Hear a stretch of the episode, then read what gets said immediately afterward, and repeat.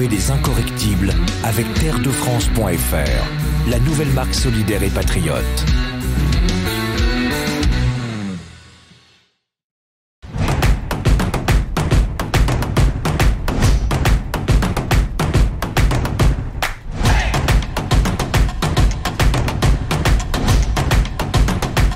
Bonsoir à tous, bienvenue dans ce nouveau numéro des Incorrectibles. Merci d'être toujours plus nombreux à nous suivre, à nous mettre des pouces levés ou bien encore mieux, à vous abonner à cette chaîne. Merci aussi à tous ceux qui nous soutiennent via Tipeee et qui contribuent donc à ce que la petite équipe qui m'entoure et moi-même puissions continuer à vous proposer ces émissions de manière libre et indépendante. Alors, mon invité euh, ce soir est un jeune avocat au barreau de Paris, au CV bien rempli.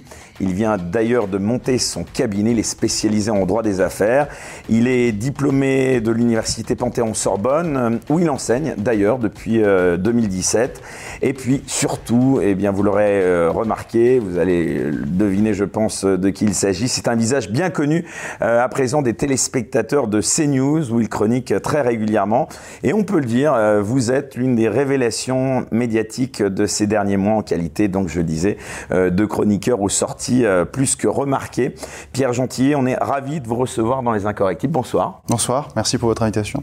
Alors, avant de parler bien entendu de cette riche actualité euh, politique euh, tout au long de cette semaine euh, écoulée, euh, j'aimerais d'abord justement, euh, en qualité d'avocat, vous interpeller sur la question d'abord de la liberté d'expression. Quel est votre regard sur l'état de la liberté d'expression en France et dans le monde occidental, Pierre Gentillet? Oh là, ça c'est une question très vaste. Disons que, je vais vous faire une réponse de juriste et une réponse de politique après. La liberté d'expression, c'est une liberté fondamentale qui est consacrée hein, par des textes importants, par la Constitution, aussi par des textes internationaux. Donc c'est vrai que sur le plan du droit, c'est une, liberté qui est assez protégée. Ensuite, c'est vrai que euh, la liberté d'expression a tendance de plus en plus, en particulier ces 10-15 dernières années, à faire l'objet euh, d'un certain nombre d'assauts. Euh, vous voyez, par exemple, je repense à la loi Avia sur la haine en ligne, vous savez, euh, sur, sur Twitter, quand vous publiez un contenu. Qui n'a pas été réélu député Qui n'a pas été réélu député, effectivement. Elle a mordu la poussière, sans faire de mauvais jeu de mots, puisqu'elle a été complètement battue. Mais vous voyez, typiquement, ce genre de loi, plus les interventions aussi directement de Twitter, parce qu'aujourd'hui, qu'est-ce que c'est la liberté d'expression? C'est s'exprimer publiquement. Qu'est-ce que c'est l'espace public? C'est pas la rue. Enfin, bien sûr, si, c'est la rue, mais je veux dire, à quel moment on débat? Aujourd'hui, ça a tout changé. C'est sur Twitter, c'est sur les réseaux sociaux. Donc, en fait, là vous où êtes on d'ailleurs doit- très actif. où je suis actif effectivement et, et pas encore censuré. Euh, et et l'endroit où se déploie le, le véritable forum en fait euh, de, de- de la cité, euh, là où il y a, il y le débat, l'agora exactement, ce n'est pas dans la, dans la rue, euh, c'est bien sûr sur les réseaux sociaux. Et sur les réseaux sociaux, il y a une tendance de plus en plus marquée, à la fois de la part de Facebook et de Twitter, à censurer. Voilà. C'est-à-dire qu'en fait, maintenant, si- il n'y a pas de difficulté quand un propos manifestement est contraire à la loi à ce qu'il soit sanctionné. La difficulté, c'est que il ne faut pas intervenir a priori, parce que ça c'est de la censure, mais a posteriori, pour constater, un, déjà, s'il faut un jugement, voir si le propos a un caractère diffamatoire, s'il a un caractère injurieux, et à ce moment-là, le faire constater par le juge, supprimer le, propos évidemment tenu, et puis condamner la personne. Mais vous voyez, c'est un raisonnement sur la liberté d'expression, et ça c'est typique de notre droit français et occidental. hein. La, CEDH est assez alignée les pays là-dessus. C'est que on ne doit pas permettre la censure. Ça intervient toujours a posteriori. Ça peut a priori, mais dans des cas qui doivent être marginaux, exceptionnels. Et vous voyez, la régulation de Twitter, là-dessus, moi je trouve est assez néfaste s'agissant de la liberté d'expression. Euh, Souvenez-vous la campagne américaine, où Donald Trump, président des États-Unis, actuellement en campagne, s'est vu suspendre son compte Twitter au moment clé, au moment fatidique euh, de cette élection présidentielle. Euh, et il y a d'autres comptes euh, Twitter qui ont été aussi en France, bien sûr, censurés. C'est d'ailleurs pour ça qu'Elon Musk, d'ailleurs, a voulu, alors on ne sait pas où est-ce que ça en est maintenant, racheter euh, Twitter euh, pour euh, en refaire un, espace de débat. Et puis aussi, c'est une opération capitalistique. Bon. Donc, sur le plan de la liberté d'expression, c'est protégé par notre droit, mais il faut aller au-delà du droit. Vous C'est-à-dire que le raisonnement de Twitter, c'est de dire vous êtes dans un espace privé, donc vous obéissez aux règles de l'espace privé.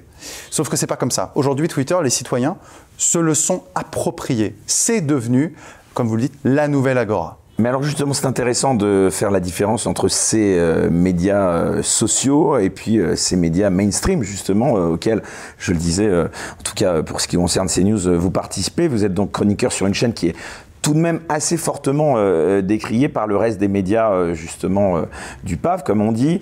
Qu'est-ce que vous pensez plus précisément, Pierre Gentillet, du système médiatique et de la pensée largement uniforme, bien souvent, qu'il véhicule? Alors justement, moi je considère qu'il y a eu euh, quelques changements. Euh, ces dernières années. Alors effectivement, il y a eu l'émergence de CNews. Euh, en partie grâce à Eric Zemmour. En partie grâce à Eric Zemmour. Alors notez tout de même, effectivement, Eric Zemmour a fait rehausser sensiblement les audiences. Je crois qu'elles ont triplé entre le moment où il est arrivé et le moment où il est parti. Enfin, c'est spectaculaire. Mais notez tout de même que depuis qu'Eric Zemmour est parti, les audiences sont restées bonnes. Elles sont même restées très bonnes, en particulier lorsqu'il y a eu, vous savez, la crise sanitaire. Euh, à ce moment-là, euh, vous avez eu euh, un certain nombre de, prises de position, vous avez eu des chroniques, je repense notamment aux chroniques de Pascal Pro, qui fait qu'aujourd'hui, elle a toujours une excellente audience, cette chaîne. La, la, tranche 19h, 21h, c'est une tranche qui, je crois, la met première chaîne info partout.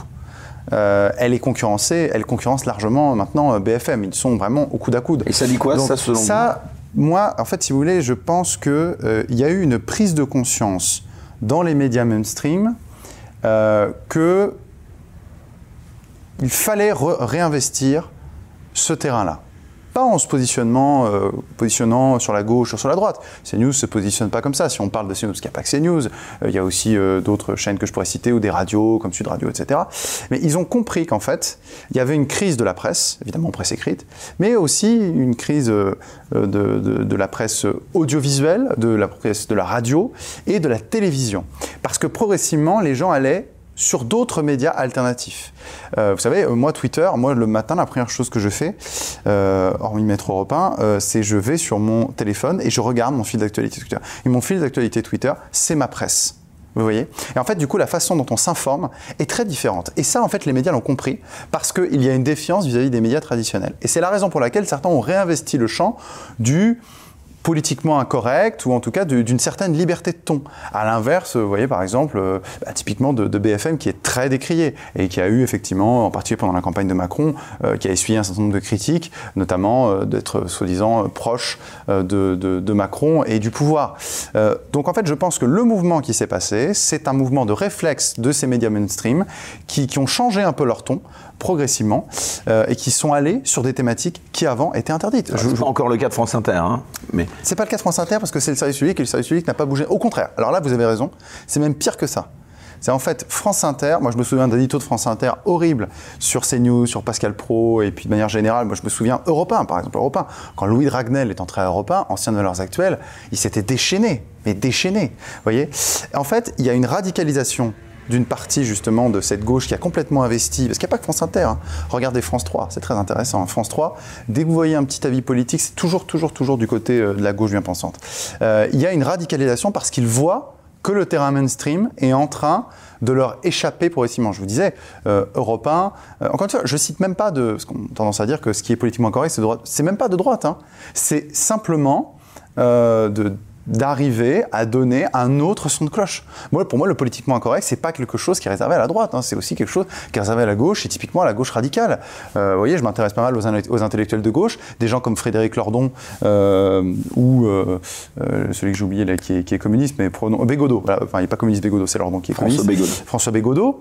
C'est des gens absolument brillants, mais qu'on ne voit pas euh, qu'on a reçu d'ailleurs. Qu'on voit très peu, qu'on ne voit pas dans les médias. Vous voyez, typiquement. Et, de l'autre côté, euh, à, droite, même à la droite de la droite, euh, bah, il y en a certains qui, clairement étaient bannis et qui étaient blacklistés. Et ils sont revenus sur certaines chaînes, même ils sont allés jusqu'à très loin. Ils sont allés jusqu'à, enfin très loin, c'est pas très loin. Mais Renaud Camus, par exemple, est intervenu sur CNews. Ça aurait été absolument impensable. vous avez des gens comme Zemmour, effectivement, qui sont venus, des gens comme Mathieu Bocoté, qui est clairement sur une pensée qui est à l'opposé de France Inter. Et d'ailleurs, en parlant d'Éric Zemmour, quel est votre avis sur sa proposition récemment, donc s'il avait accédé au pouvoir, euh, de privatiser France Télé et Radio France Alors, c'est une bonne idée sur le papier. Euh, ensuite, moi, je me souviens que j'avais émis des doutes. Justement, on avait parlé de ça à l'époque, alors pas directement avec lui. Euh, mais je me demandais si c'était pas un petit peu décalé le problème. Parce qu'en réalité, si on prive. Alors, c'est bien, je suis d'accord. sur le principe. Parce que finalement, tout le monde participe au financement. Je suis d'accord. Et je n'ai pas à financer. Je n'ai pas à financer un service public qui est à 90% de gauche. Et parce que le service public doit refléter l'ensemble des Français et l'ensemble des opinions des Français. il aurait été plus intéressant, d'après moi, euh, plutôt que de, supprimer euh, ce, financement et de le privatiser, parce qu'en fait, privatiser, est-ce que ça va résoudre vraiment les problèmes de conformité intellectuelle? Prenons une chaîne typiquement conformiste, euh, qui se définit comme telle, BFM TV. Est-ce que le fait de, euh, de, privatiser tout, ça ne va pas transformer euh, ces chaînes en des espèces de petites BFM TV Vous voulez dire euh, qu'on peut être conformiste en étant privé? Ben Oui, en fait. Et ça, c'est malheureusement, c'est la limite de, réflexion des libéraux qui ne définissent l'indépendance que vis-à-vis de l'État. En réalité, il y a des puissances privées qui ont aussi une certaine idéologie. Donc, à mon avis, vous voyez, une des solutions, enfin, je ne suis pas un, un politique au sens d'Éric Zemmour, mais moi, ce que j'aurais plus vu, c'est que comme le problème, c'est la représentation des opinions, on aurait très bien pu imaginer que euh, soit au niveau du CSA, soit au niveau de France Télévisions, on est un collège de citoyens, ça pourrait plaisir, plaisir à choir, tiré au sort, euh, qui nomme les patrons des différentes chaînes. Voilà. Et ouvertement, en fonction de. Et on arbitrait en fonction des sensibilités. Par moi, référendum d'initiative citoyenne. Si vous voulez. Non, mais moi, ça ne me dérange pas qu'il y ait des chaînes du service public qui soient de gauche. Je n'attends pas une neutralité totale. Moi, ce qui m'embête, c'est que ça ne soit que de gauche, ou en tout cas, soit c'est gauche, soit c'est neutre conformiste, mais conformiste quand même. Vous voyez euh, Il faut une pluralité d'opinions, euh, parce qu'encore une fois, c'est nous, par notre argent, qui finançons ces chaînes. Alors, il y a aussi une autre euh, forme de pluralité d'opinion qui est parfois euh, mise en avant, euh, c'est quand elle concerne des médias qui appartiennent, pour la plupart, je parle bien sûr des médias privés, à des milliardaires. Le fait que la plupart des médias soient possédés par ces grandes fortunes, est-ce que c'est quelque chose qui vous choque, vous, en tant que citoyen, en tant qu'avocat? Bien sûr. Bah, de toute façon, la liberté d'expression, si elle est, si elle est entre les mains, parce que réfléchissons un instant. Euh, des milliardaires qui investissent dans des chaînes de télévision, bon, à dans des chaînes de télévision, ok, mais euh, parce qu'il peut y avoir une rentabilité par la publicité, donc ça, ok, parce que je raisonne d'un point de vue capitalistique. Mais Et la Voilà. Quel est l'intérêt d'investir dans Libération? C'est totalement déficitaire. Mais Libération, euh, si vous voulez, ils ont un avantage. Ils ont et c'est subventionné. Et alors déjà, c'est subventionné. Et euh, il y a une seule chose qui est très bien chez Libération, et c'est toujours très bien, c'est la seule chose que j'aime d'ailleurs, c'est le talent qu'ils ont pour faire des super unes, des unes choc. Ça, ils sont très très bons pour ça. Mais pour le reste, c'est un torchon. Euh, mais ce torchon a une certaine audience, non pas parce que les gens l'achètent, mais parce que les journalistes en parlent et font, en font la publicité. Vous voyez ce que je veux dire? Sur BFM, à un moment, on va évoquer les titres et on va parler de libération. Euh, ça va circuler sur les réseaux Mais bien sûr, ils impulsent ces sujets. Puis d'ailleurs, souvent, euh, la droite tombe dans le panneau, réagit euh, aux unes dégueulasses, de, enfin aux unes horribles de, libération, pas sur un plan esthétique, mais sur un plan politique. Et, et, évidemment, ça a une influence politique. Et là-dessus, ces grands milliardaires, ces grandes fortunes, elles investissent non pas parce que ça rapporte, mais parce que c'est un pouvoir d'influence, en particulier dans les élections présidentielles, euh, dans les élections intermédiaires, régionales, législatives, etc.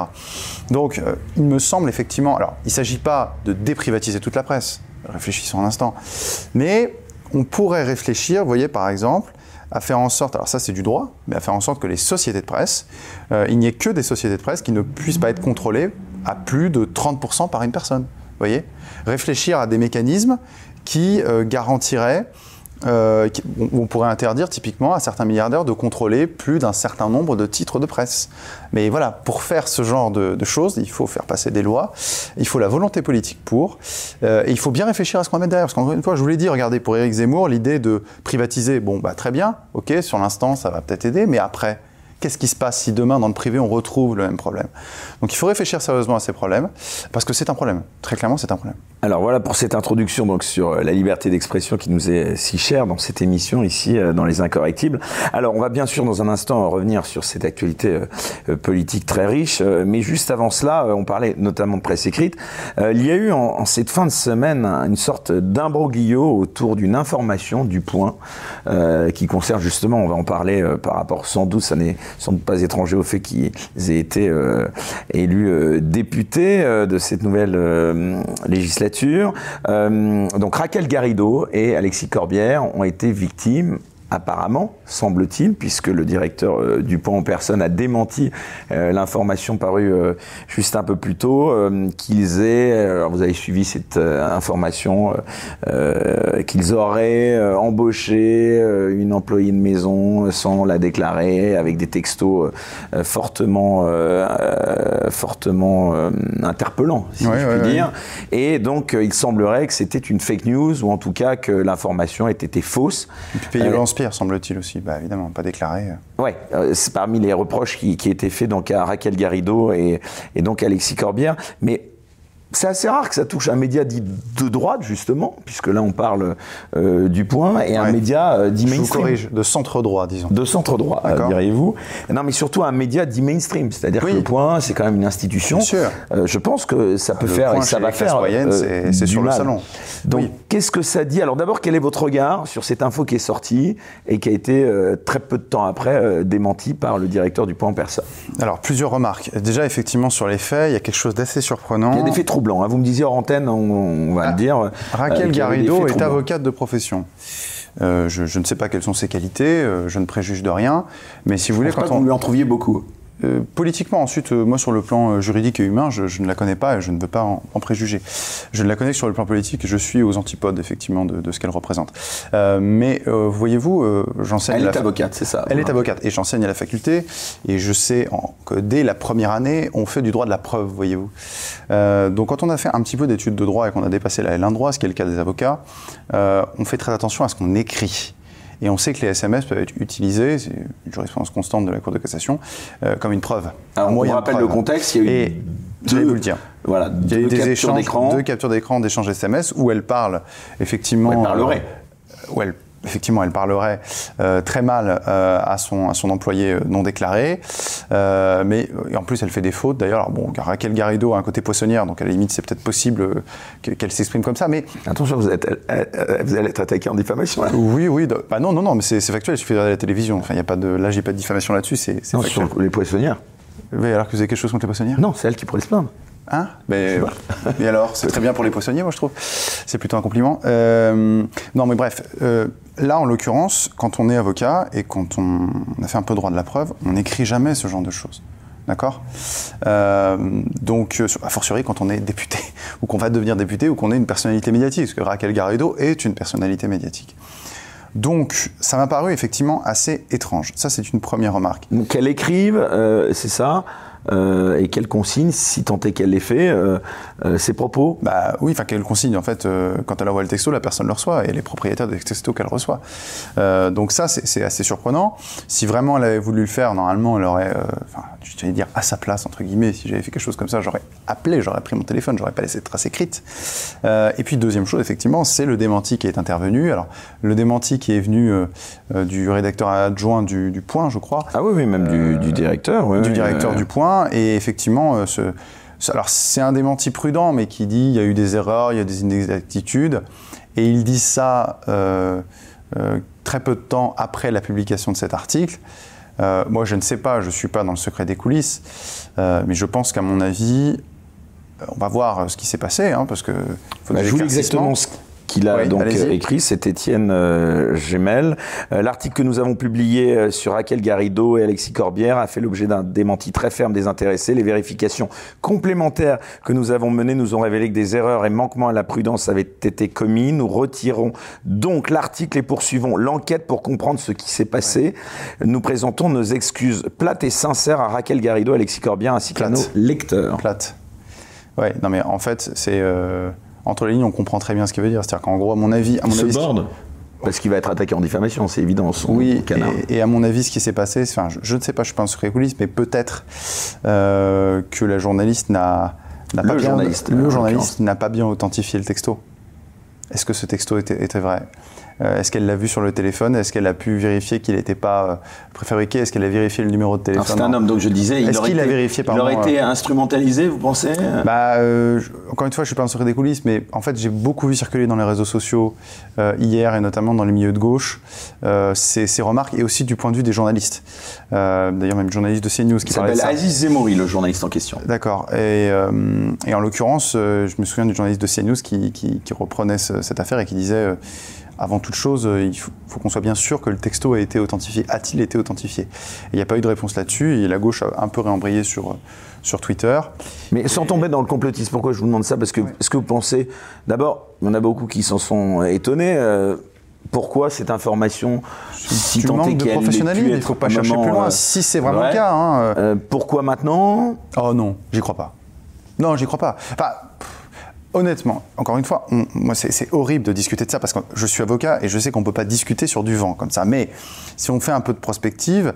Euh, vous accepteriez de la défendre, Raquel Garrido, si elle venait vous voir par exemple Même si vous ne partagez pas ses opinions. Euh, oui, j'accepterais de la défendre, même si c'est pas ma spécialité. Euh, j'accepte, ça serait même amusant. J'accepterais de la défendre, oui. D'accord. Voilà, vous voyez, j'ai pas de. Je ferai mon travail.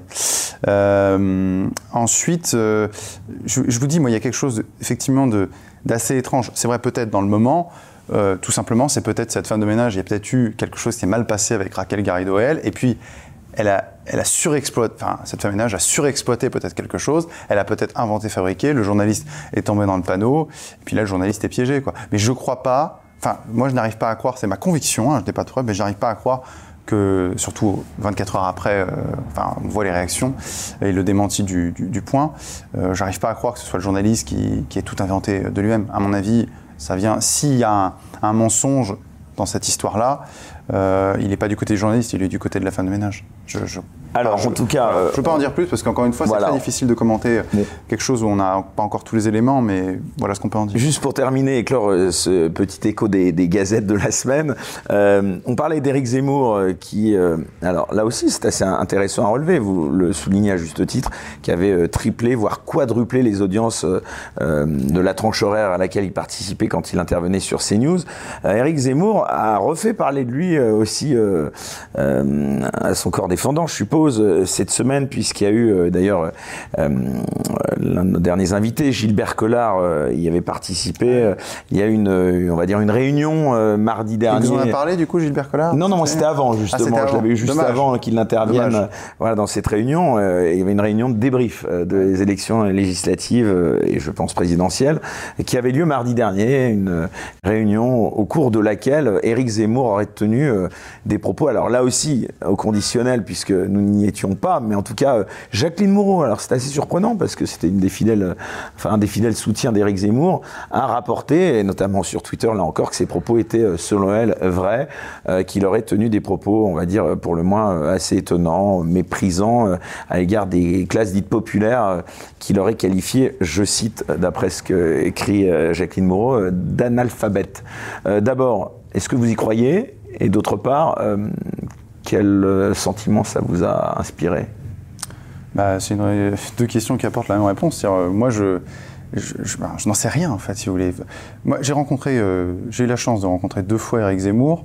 Ces résultats d'audience ne se sont pas convertis en résultats. Ah, bah, ça, on va en parler juste après. Ah, oui, oui, Mais d'abord, sur cette réunion, sur ses propos, sur ce, on va dire, parler vrai dont il est coutumier. Moi encore, ah, moi je l'ai jamais. Alors encore une fois, moi je l'ai rencontré deux fois.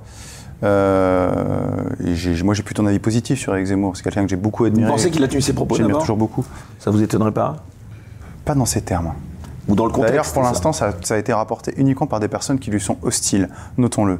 Euh, et euh, Jacqueline Moreau, je ne sais pas très bien quels sont ses rapports aujourd'hui avec Eric Zemmour. Je veux dire, enfin, soyons clairs, à mon avis, il y a aussi un peu d'instrumentalisation aussi là-dedans, parce que, euh, encore une fois, je dis peut-être qu'au départ, il y a un petit écran, il y a une petite, une petite origine de vérité, et puis c'est monté en épingle, et parce qu'en réalité, on voit bien qu'il y a des tensions euh, au, sein, euh, au sein de Reconquête, tensions qui sont amplifiées par là le résultat spectaculaire du Rassemblement national, qui fait qu'évidemment Reconquête va avoir du mal à rebondir, parce que Reconquête était là pour, on en parlera, mais effectivement pour, pour reprendre le leadership dans le camp national sur euh, le Rassemblement national. Et là, vu le résultat des élections, ça sera compliqué. Mais sur Éric Zemmour, Donc, sur, sur, je revenais. Donc sur, sur Éric Zemmour, euh, moi, ça, moi, ça me paraît surprenant. Moi, en fait, je vais vous dire une chose. Et là, c'est mon avis personnel.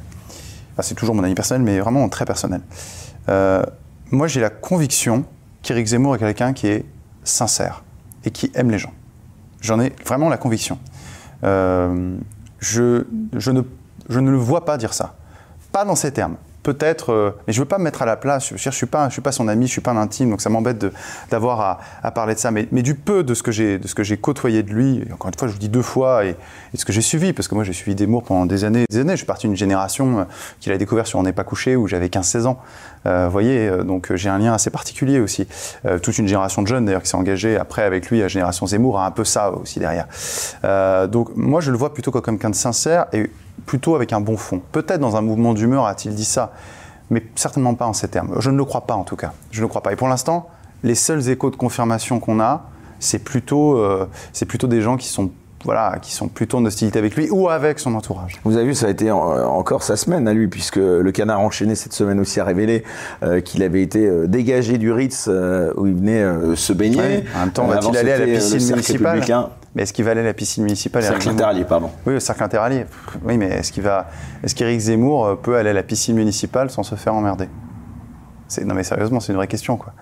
Donc il est obligé d'aller au Ritz. Disons au Ritz, c'est quoi? C'est dans un club privé dans la capitale, parce qu'Éric Zemmour habite à, à Paris. 5500 euros quand même l'année. À 5500 euros l'année. Ah bah ça c'est clair que même moi, si j'étais dans cette situation, j'irais pas là. Puis de toute façon, j'aime pas la piscine. Mais, euh, mais bref, c'est intéressant parce qu'en fait, c'est vraiment en écho, on en parlera après, avec ce qui se passe au niveau du Rassemblement Non mais là encore le décalage, pardon, mais euh, c'est vrai que sans euh, évidemment. regardez tout ça maintenant. Pourquoi tout ça maintenant? C'est quand même incroyable. C'est-à-dire que euh, Vous pensez que ça puisse choquer, voilà ce que je veux dire. Ah, bien sûr que ça choque. Évidemment que ça qu'il y avait peut-être d'autres piscines privées que le Ah non, mais je suis d'accord. Ah, mais moi je distingue. Alors ensuite, je distingue la vie privée de la vie, euh, la vie publique, enfin l'engagement d'Éric Zemmour, euh, pour lequel je, dis, hein, j'ai de la sympathie et j'ai toujours eu une certaine sympathie, sans être avec lui et derrière lui pour, pour l'élection. ensuite, oui, bah, la vie privée, enfin, entre guillemets, malheureusement, heureusement, il fait ce qu'il veut.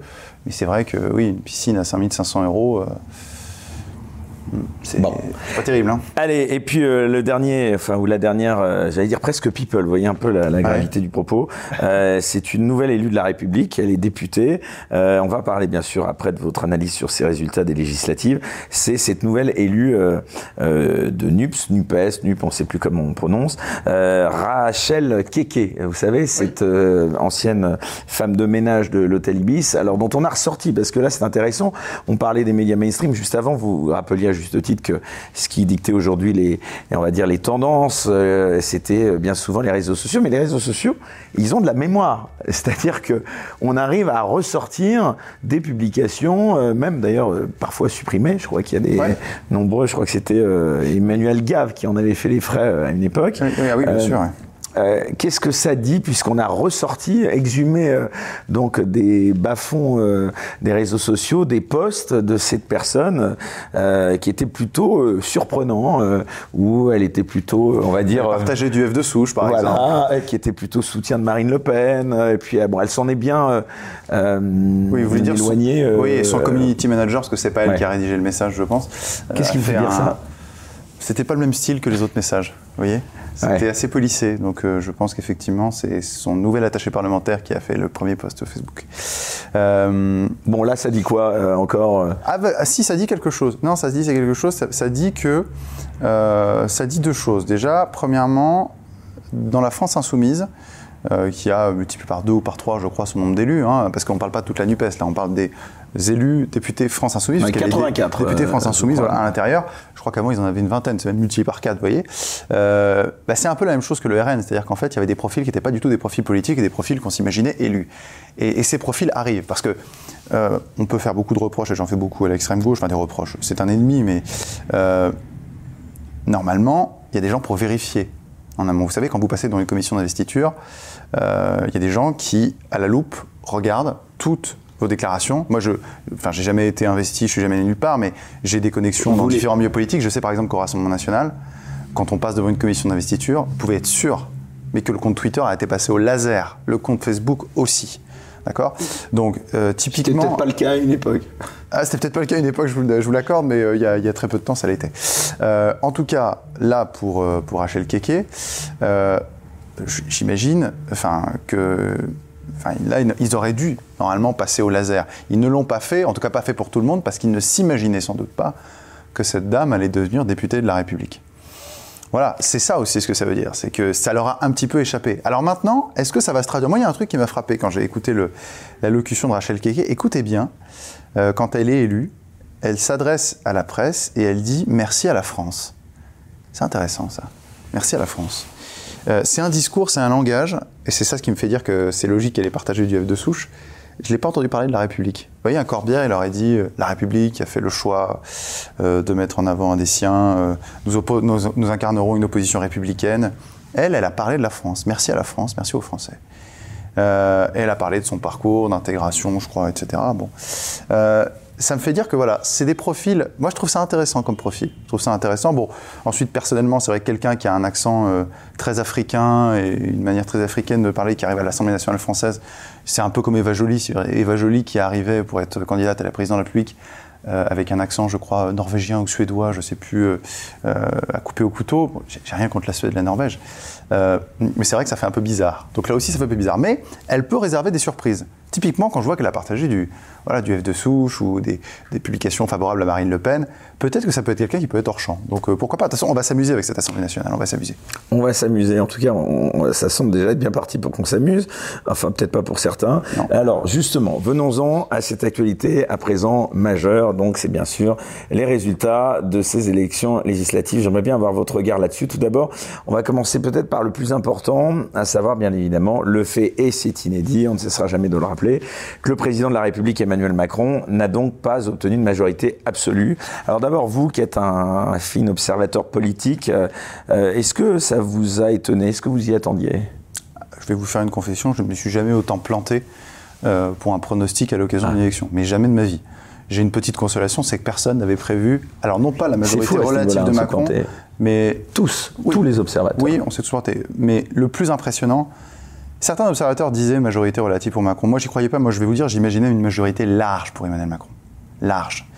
Euh, parce que je le disais, la NUPES est un repoussoir et le RN est un repoussoir au second tour. Donc en fait, mécaniquement, le seul qui n'est pas un repoussoir, c'est LRM. Sauf que Alors que les élections LREM est devenu un repoussoir. Législative intervenait euh, seulement quelques semaines après la présidentielle. Deux mois. Et ça, c'est un détail aussi important parce que, euh, vous l'avez dit, effectivement, j'observe assez bien la vie politique. Il y a un autre inédit dont on n'a pas parlé. Traditionnellement, l'élection législative a lieu un mois après l'élection présidentielle. Elle a eu lieu deux mois après. Je ne sais pas si vous vous souvenez, il y avait quelques articles qui évoquaient la possibilité pour Macron de dissoudre immédiatement après avoir été élu. Pourquoi? Pour éviter d'avoir deux mois à souffrir. C'est vrai que, ah les résultats n'auraient pas été les mêmes si l'élection avait eu lieu. Bah, il n'y aurait pas eu le Stade de France, voyez-vous. Ça joue, ça. Alors, il y aurait eu Papendiaï, nommé. Ça a joué sans doute pour refroidir une partie de l'électorat de Macron. Alors, le Mais Stade de France, l'état de, grâce, raté. Euh, absolument. Euh, les normes ratées, le scandale où Darmanin est toujours ministre, euh, tout le monde est responsable, mais personne ne démissionne. C'est ça qui est formidable. Quoi. pour anglais. Ça, ça a joué. Oui, oui, voilà, anglais, oui, c'est ça. donc, ça a sans doute joué parce que l'état de grâce pour Macron, il s'est raccourci considérablement. L'avantage de l'élection législative un mois après, c'est qu'on est sur la poursuite de l'état de grâce. Et c'était d'autant plus surprenant qu'en plus Emmanuel Macron avait fait un meilleur score au premier tour de l'élection présidentielle en 2022 qu'en 2017. En 2017, il fait 24%, en 2022, il fait 28%. Voilà. La vraie surprise, elle n'est pas venue, même pas de la NUPES en fait. Elle n'est pas venue du premier tour de l'élection législative. Pour moi, les résultats étaient assez clairs, même s'il y avait une petite poussée du RN, on la voyait quand même. Hein. Euh, au premier tour, ils étaient à 19%, moi je les imaginais plus à 16%. Mais bon, pas très loin. La vraie surprise, c'est le second tour. Parce qu'au second tour de l'élection, 89 députés RN, c'est ça ce qui fait pas de la majorité à Macron. La NUPES, dans les sondages, elle était entre 100 et 200. Elle termine à 132. Euh, il manque combien de sièges à la majorité pour euh, être absolu? 50, 45 pour être précis. Le RN passe de 8 à 89 députés. Dans les projections, il était à 20-40. Bah, vous l'avez, votre perte de majorité. Elle est là. Moi, j'ai pensé naïvement au soir du de second tour de l'élection législative que si le RN avait fait autant de députés, c'est parce qu'il y avait un repoussoir qui s'appelait NUPES. J'ai passé au crible, surtout que ça m'a un peu interpellé quand même, euh, toutes les circonscriptions où le RN a été élu. 89 députés RN. Et dans des cas de duel, Alors, non plus triangulaire. Je l'étais tout en tête. 54 élus Rassemblement National face à LREM, seulement 31 face à la NUPES. Donc c'est pas la NUPES qui a joué autant la montée du Rassemblement National, c'est LREM. Et parfois sur des cas de figure spectaculaires. Et dans des cas de duel euh, Et deux triangulaires ah. et deux élections contre LR. Seulement deux triangulaires. Seulement deux triangulaires. Seulement triangulaires. Le reste, c'est des duels. Et il y a des cas assez spectaculaires. Je vais vous donner un cas, vous allez comprendre. Parce qu'il y a des députés maintenant euh, RN dans l'île de France. Ce qu'on n'aurait jamais imaginé, parce que l'île de France, c'est la région où le RN fait ses plus mauvais scores. Vous avez un cas, je crois que c'est la quatrième ou la septième de l'Essonne, je ne sais plus, la seule circonscription de l'Essonne où il y a un député Rassemblement national qui a été élu. Au premier tour, la NUPES arrive en tête dans cette circonscription avec 24%. le RN est à entre 19 et 21% Eh bien, le RN est élu à 52% Ça, c'est spectaculaire. Ça veut dire qu'il y a. Comment vous l'expliquez? Alors, je vais vous expliquer. À côté de Euh, ça, la Seine-Saint-Denis, euh, ah, un- une radia de la NUPES. Oui, euh, complètement, mais ça c'est logique, ça c'est tout à fait logique. Mais en fait, avant, et c'est ça ce que je n'ai pas vu, ce que personne n'a vu d'ailleurs, euh, un candidat au Rassemblement national au premier tour, quand il faisait 30-35% de circonscription, il faisait 10 à 12 000 voix. Bon. Et au second tour, il ne prenait que 1000 voix. Là où son adversaire avait le Front républicain pour lui, et il gagnait 10 000 voix et il l'emportait. Là, ce qui s'est passé, j'étais avec un, un député euh, euh, de la 7e circonscription de l'Hérault, Aurélien Lopez, euh, qui m'expliquait, mais il dit, moi je fais 15-16 000 voix au premier tour, j'en fais 25 000 ou 26 000 au second. Ils prennent énormément de voix au second tour. Pourquoi? Pour deux raisons. La première raison, et on ne l'a pas assez vu au second tour de l'élection présidentielle, où malgré tout Marine Le Pen a fait 42%, euh, même s'il y a des sondages qui les mettaient à 49%. Près de mais- 13 millions de voix. il s'est passé quelque chose. Ça veut dire qu'en fait, les gens ont vraiment passé un cap psychologique. Et ça s'est vu avec ces reports de voix au second tour, que ce soit face à LREM ou face à la NUPES. Et deuxième élément, c'est la victoire posthume d'Éric Zemmour, à l'insu de son plein gré. Enfin, à son insu plutôt. Euh, parce qu'il a joué le rôle de paratonnerre pour Marine Le Pen pendant toute cette élection présidentielle. Il l'a normalisé, pensez Il a fini de la Il a pris banaliser toutes les fautes du politiquement correct. Et, euh, et là, on parle de dédiabolisation. Mais là, la dédiabolisation, on est plus loin. Là, c'est l'institutionnalisation avec 89 députés à l'Assemblée nationale, une vice-présidence. Est-ce que vous imaginez la puissance psychologique et symbolique dans une semaine de probablement Sébastien Chenu qui sera vice-président du, groupe, euh, vice-président de l'Assemblée nationale, euh, qui tapera avec le marteau en haut de l'Assemblée du perchoir et qui dira Mes chers collègues, un peu de silence. C'est rien ce genre d'image. Mais ça dit tout sur l'institutionnalisation. Vous vous rendez compte, on a changé de monde. On a vraiment changé de monde. Eh bien, Éric Zemmour a joué un rôle de paratonnerre qui s'est poursuivi après, euh, dont les fruits ont été vraiment récoltés aux élections législatives. Et c'est la raison pour laquelle il y a eu un tel report de voix. C'est ça la grande surprise. C'est le second tour de l'élection législative. C'est pas la NUPES qui empêche. Alors, il fallait la NUPES évidemment pour faire en sorte que Macron n'ait pas la majorité absolue. Mais c'est la NUPES et le Rassemblement national.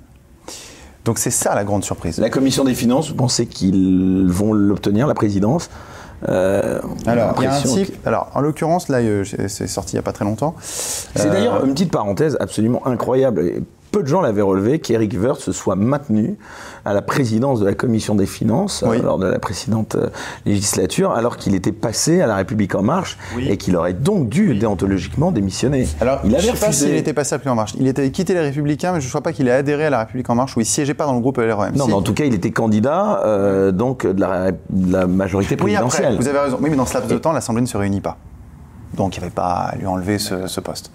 Euh, là, Donc la vous commission, pensez que le RN pourrait obtenir la présidence de cette euh, commission euh, si sensible? En toute logique républicaine, oui, il devrait. Maintenant, euh, dans le cas de figure que nous vivons et dans tous ces petits arrangements, que là, euh, Il est- ensemble ils vont peut-être voter Il y a que- une certitude, c'est que LREM et LR sont tous les deux d'accord pour faire bloc euh, pour que la NUPES n'ait pas cette présidence de la Commission des finances. Expliquons juste un instant ce que ça veut dire.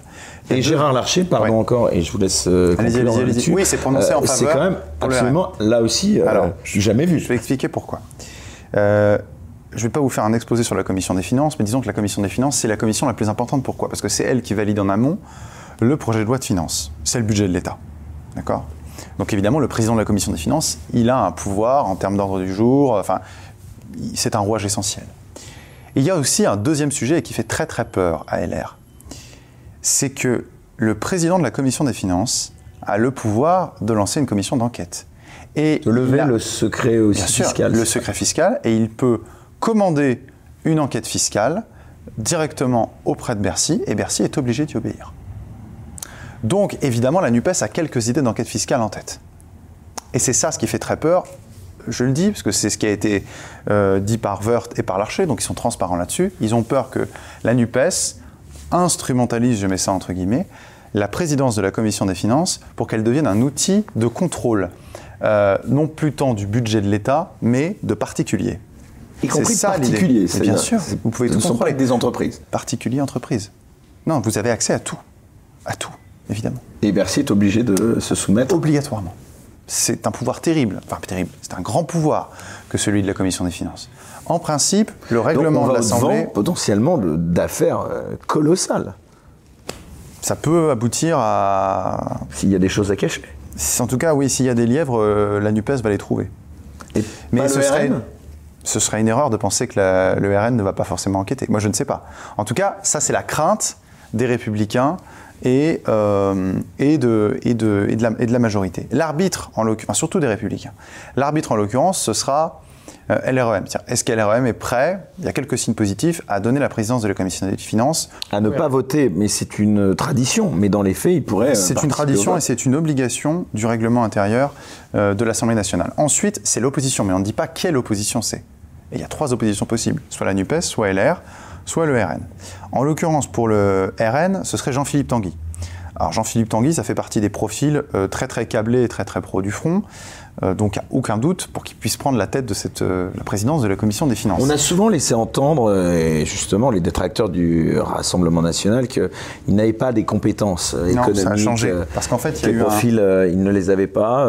Alors, il y a eu deux changements.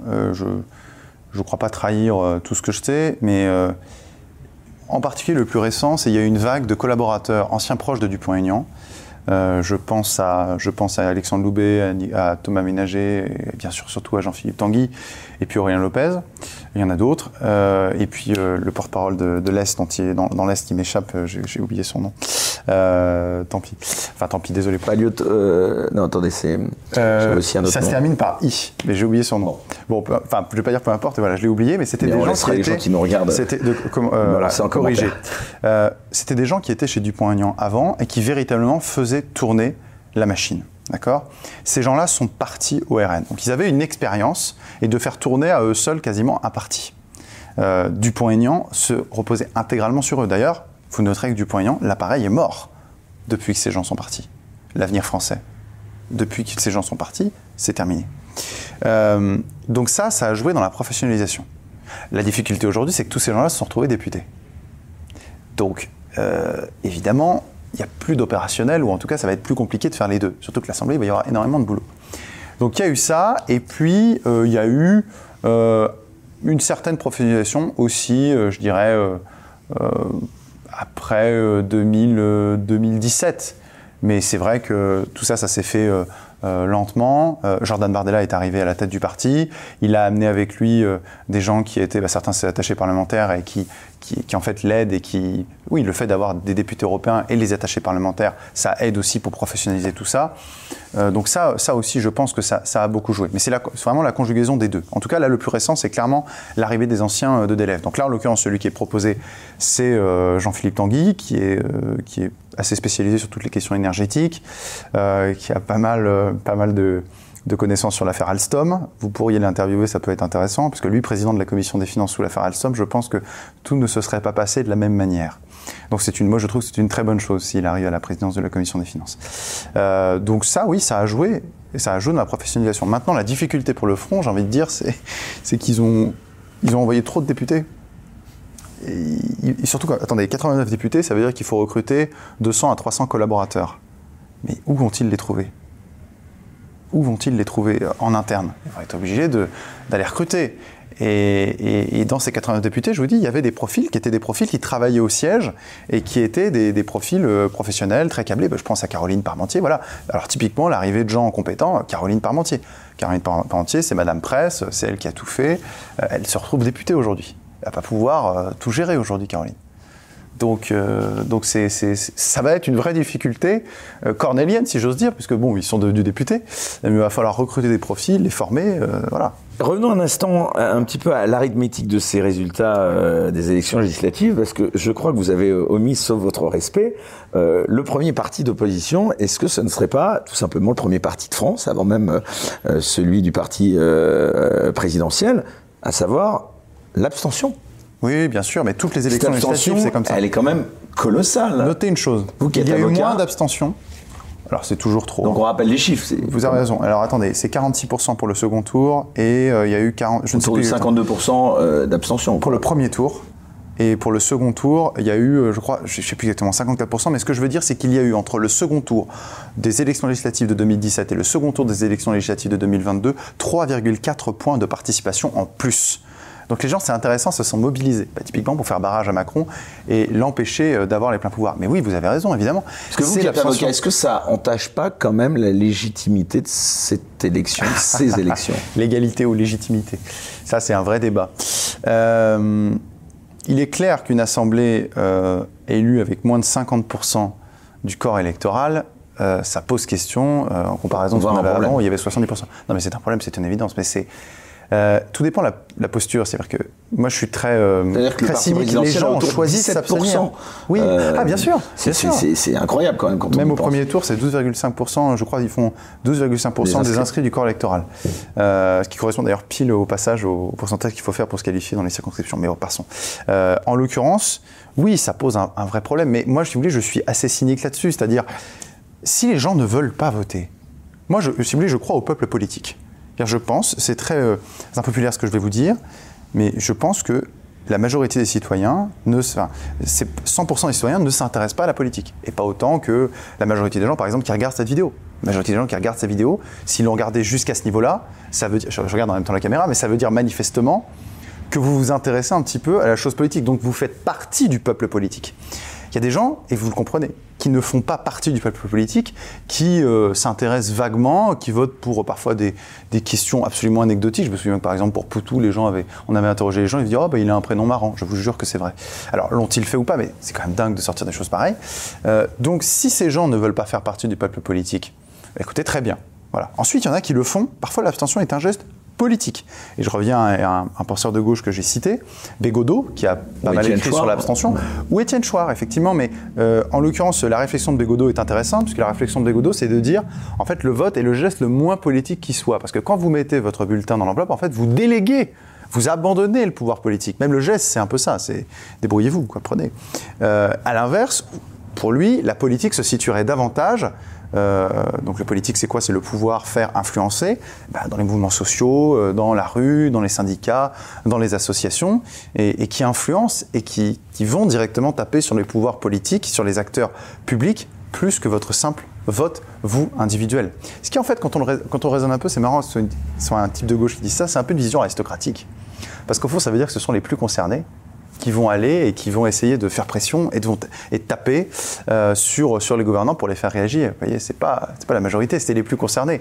Les plus concernés, c'est un petit peu une vision aristocratique. Donc voilà, je referme la parenthèse. Donc l'abstention, ça peut être aussi un geste euh, politique, hein, mais ça a plusieurs formes. Euh, ça peut être un geste politique, ça peut être un geste d'absolu désintérêt.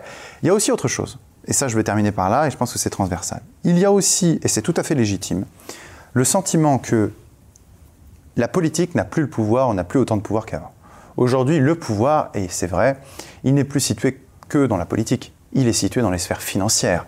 Il est situé dans, dans des sphères dans les médias. Il est situé dans les organisations supranationales, internationales, euh, l'OMS, euh, le, FMI, euh, tous ces organismes internationaux ont, et puis évidemment l'Union européenne, ont un pouvoir. Attention, on va vous traiter de complotiste là. Mais non, mais c'est vrai. Enfin, l'Union européenne, c'est les directives qui, qui émanent de la Commission, c'est légal. C'est-à-dire elles ont un pouvoir euh, qui s'impose supérieur. supérieur à celle des lois. C'est même plus que ça, c'est qu'en fait les lois doivent être des transpositions des directives sous un certain délai. Donc, euh, donc, si tu voulais, les gens le voient ça. Et puis ils voient surtout que la matière qui peut le plus changer leur quotidien, c'est quoi? C'est les questions économiques. Et en réalité, sur les questions économiques, les gens croient plus les politiques. Parce que depuis la grande crise des années 80, depuis le grand désaveu, le grand désamour de 83, là je parle pour la gauche, euh, les gens ont compris que quand on parle de macroéconomie, déjà on gagne jamais un point. Parce que les gens comprennent, euh, plutôt ne comprennent rien, et même moi, personne n'y comprend rien. Non, mais, en fait, si vous voulez, je vais vous poser une question simple, c'est...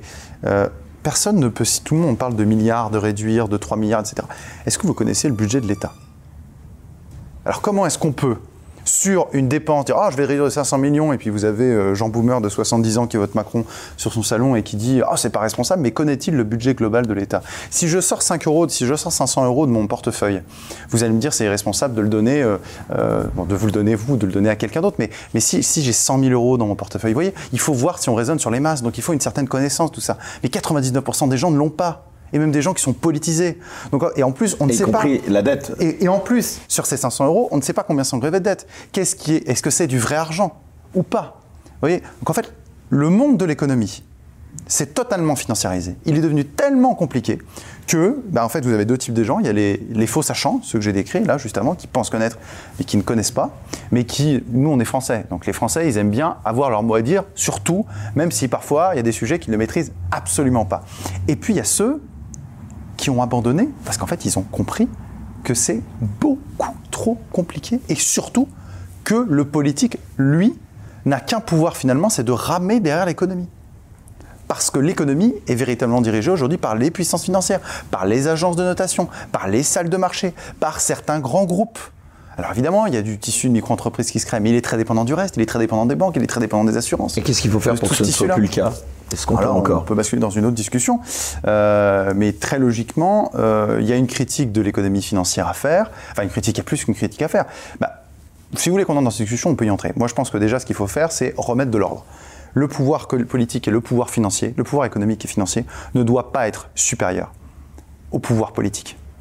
Ça signifie que, euh, typiquement, il y a un certain nombre de monopoles, un certain nombre d'oligopoles. On parlait de la presse, typiquement, mais pas que la presse. Vous voyez, par exemple, euh, euh, les, grandes.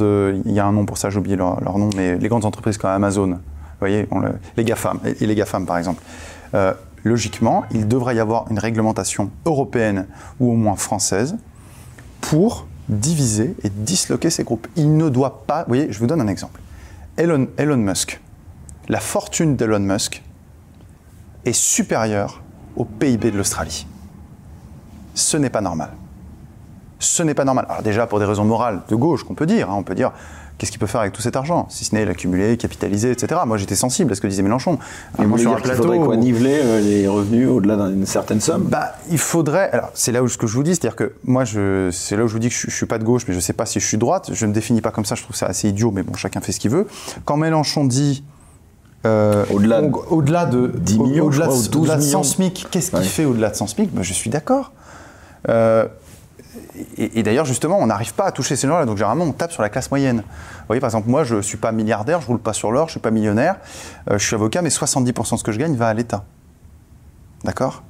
Et j'ai pas de protection sociale. hormis qu'on la a appris hein. euh, également euh, ces derniers jours euh, la rémunération du nouveau président. Alors je fais une parenthèse qui n'a a priori rien à voir, mais du nouveau président d'Orpea. Vous savez, c'est euh, Ah non, j'ai pas vu combien il ce, touchait. ce groupe euh, donc d'EHPAD qui a été euh, sous les feux de l'actualité. Euh, il va toucher le nouveau président, c'est l'ancien, euh, à ma connaissance, DG euh, financier de Saint-Gobain.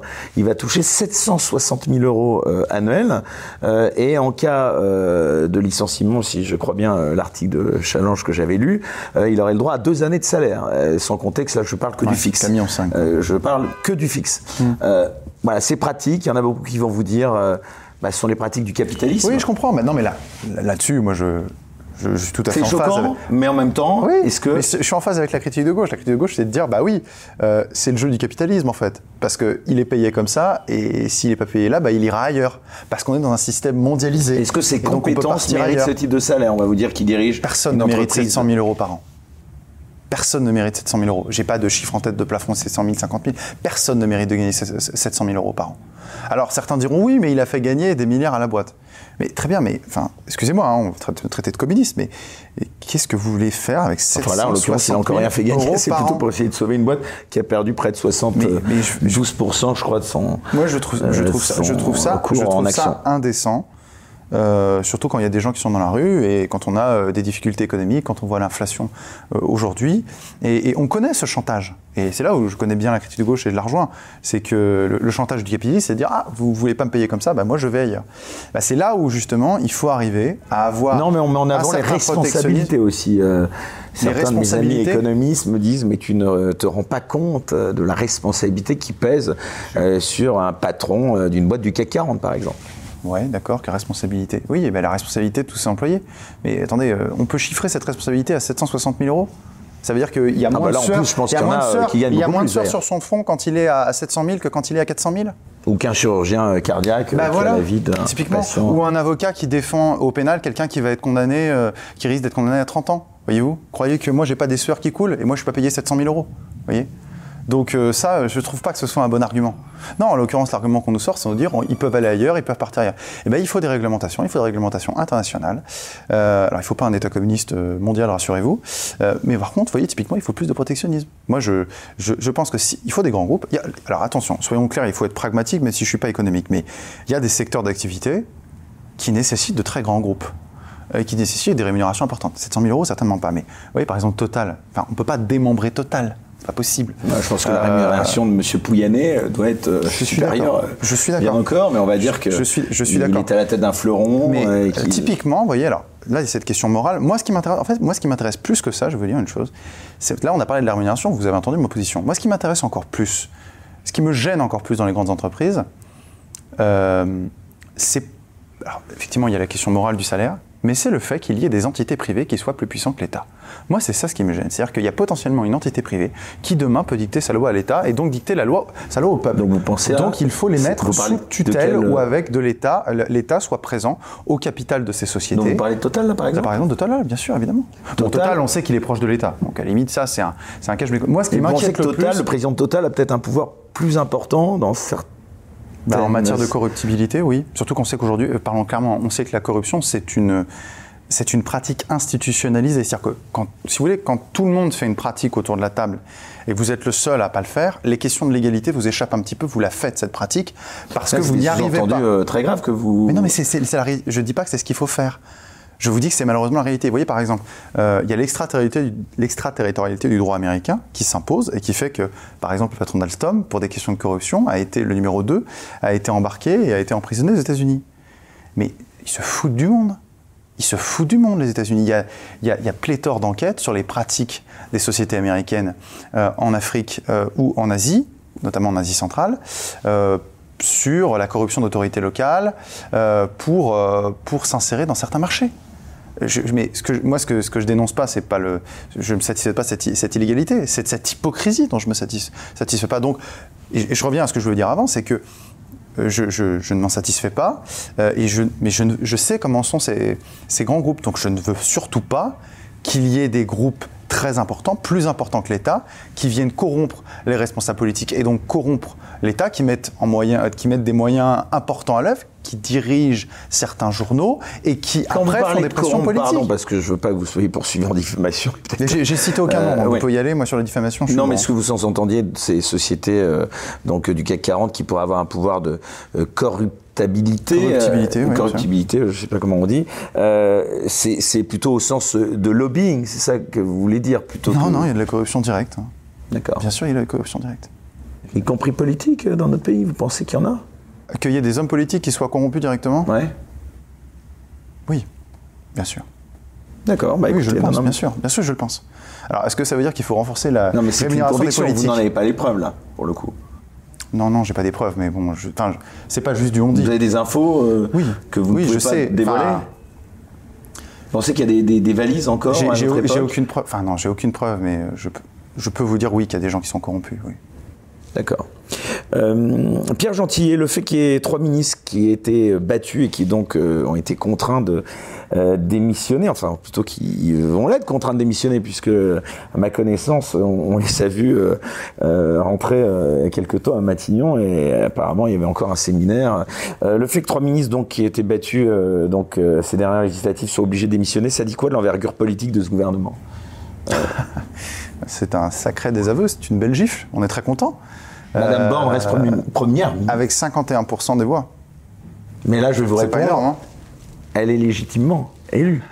Elle est légalement élue. Légalement élue. Et c'est justement parce que. Et elle n'est pas légitime selon vous?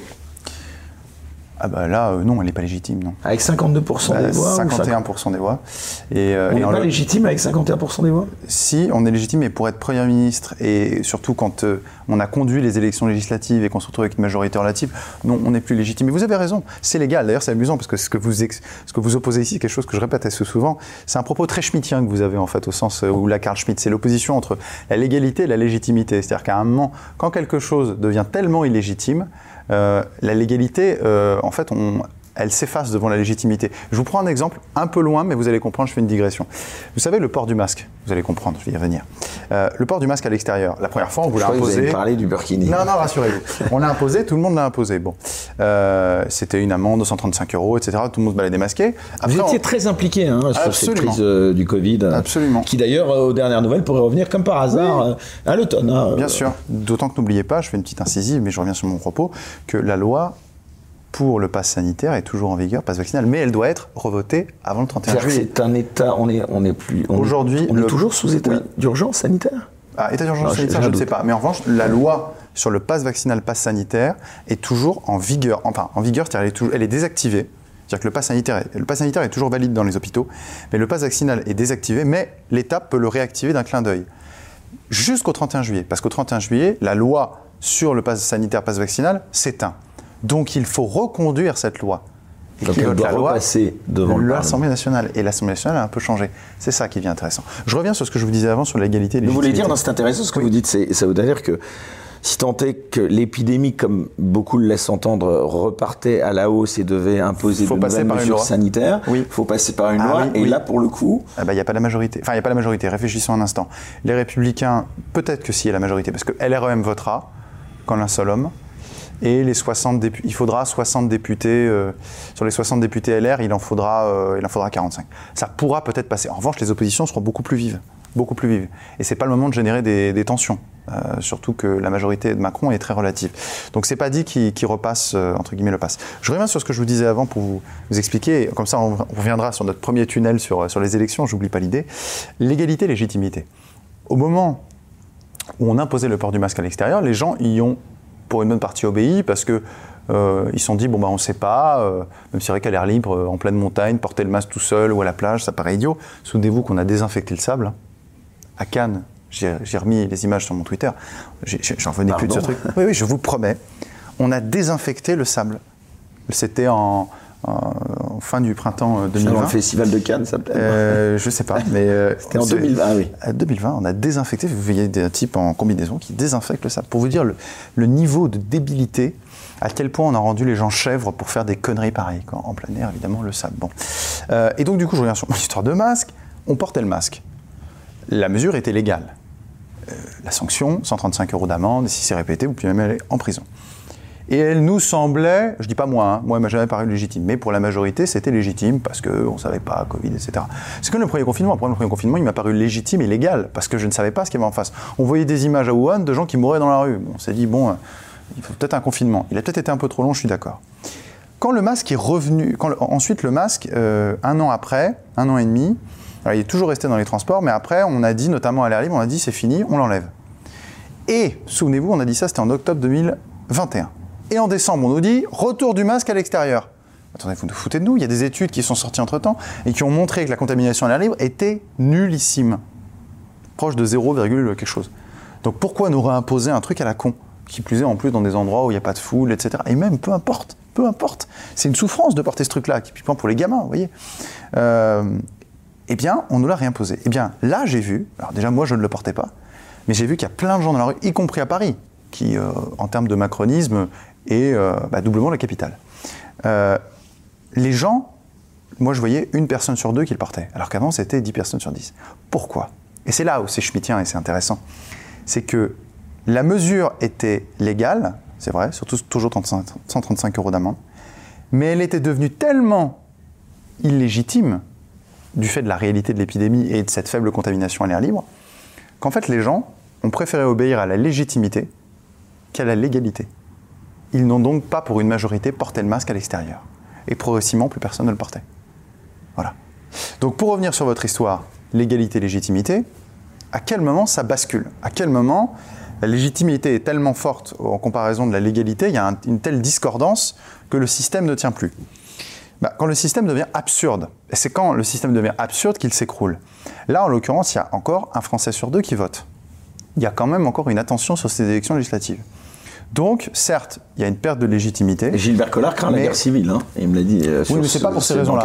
Pas sur ces. Alors moi, je ne crois, je crois- moi, je crois pas tellement que ça à la guerre civile en fait. Pour la guerre civile, il faut deux camps. Euh, les deux. Alors, on croit, quand on parle de la guerre civile, on parle de quoi? On dit, voilà, ça va être les banlieues contre la France.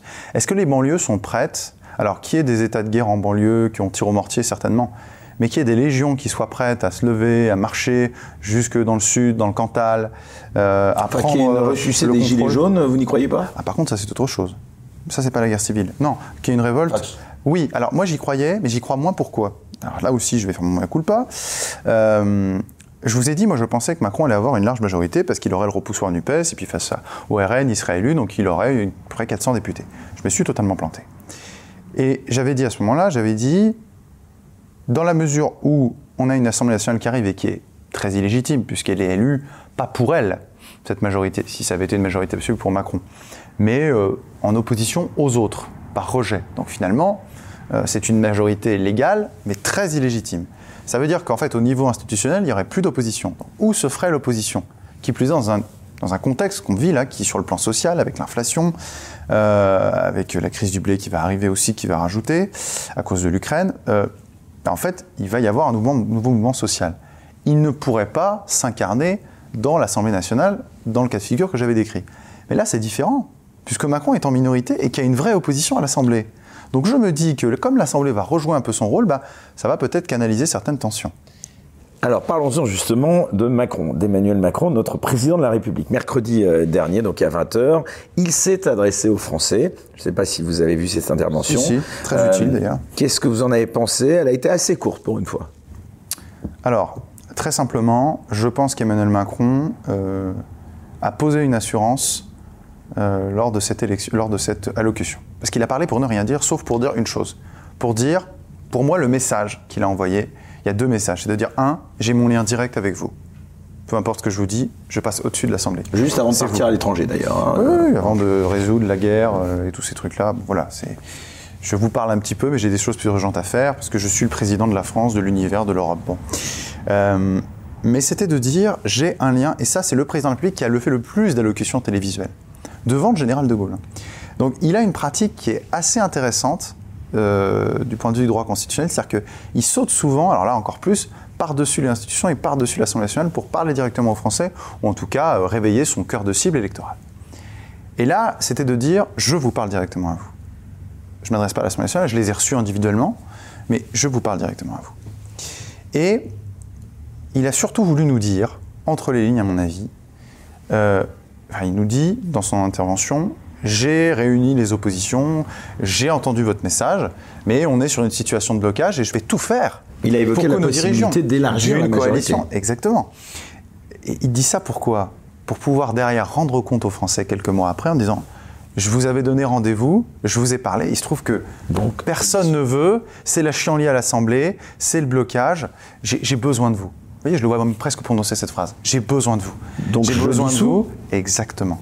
Et c'est son assurance pour la dissolution. C'est de dire, je vous ai, je vous ai pris à témoin.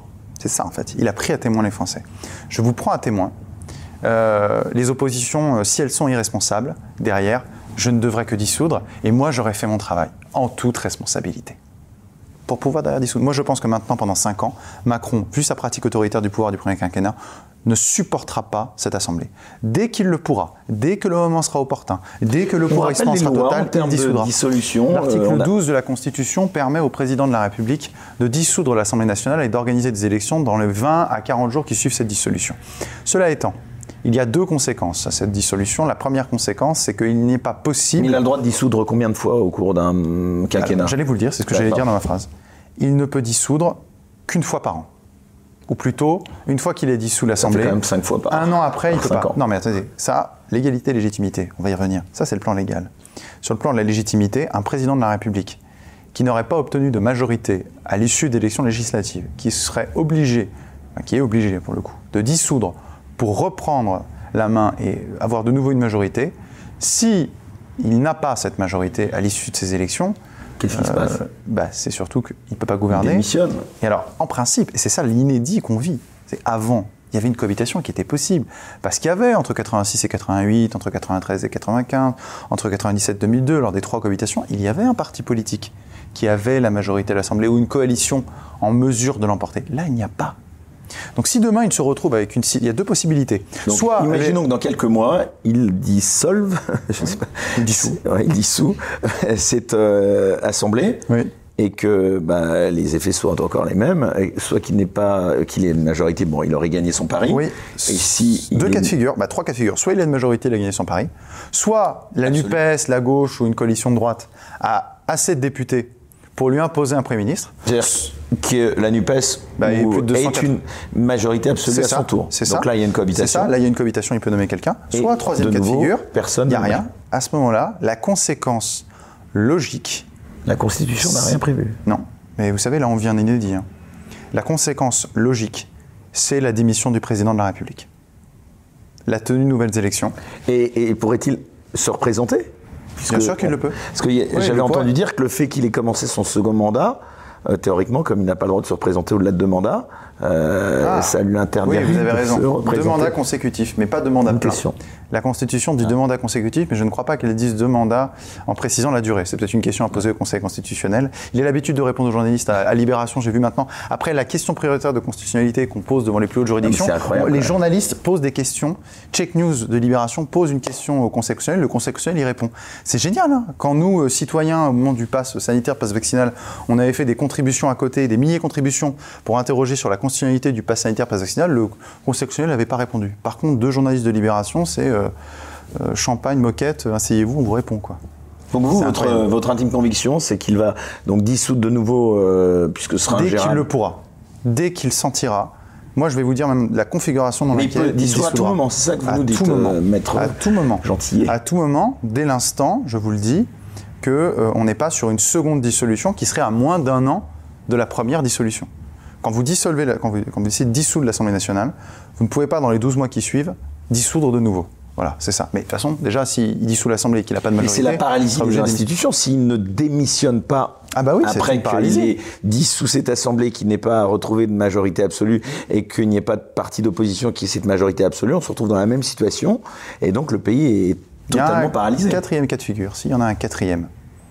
Euh, ce serait un inédit aussi. De toute façon, là, on est à l'époque des inédits. Il peut se passer ce qui s'est passé en Motion Belgique. de censure, Non. peut-être non. Il peut se passer ce qui... De toute façon, la motion de censure, elle ne touche que le Premier ministre, elle ne touche pas le président de la République. Le président de la République, il est intouchable. La seule chose qu'on peut faire, c'est euh, la haute cour. Mais bon, c'est rendu très compliqué depuis Sarkozy.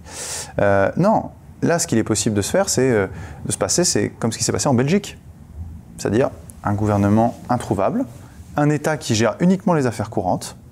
Quand l'Assemblée peut, elle trouve une loi, mais euh, sur ça un se petit pas compromis. trop mal en Belgique Et ça se période. passe. Moi, je ne sais pas exactement tout ce qui est passé, mais en tout cas, il y a un Premier ministre qui, euh, qui est un pur techno et qui, qui fait rien et qui, euh, qui n'a pas de marge de manœuvre en réalité. Et, et l'État ne fait que gérer les affaires courantes dans son domaine, c'est-à-dire le pouvoir réglementaire, c'est-à-dire les décrets et puis les arrêtés quand on descend plus bas.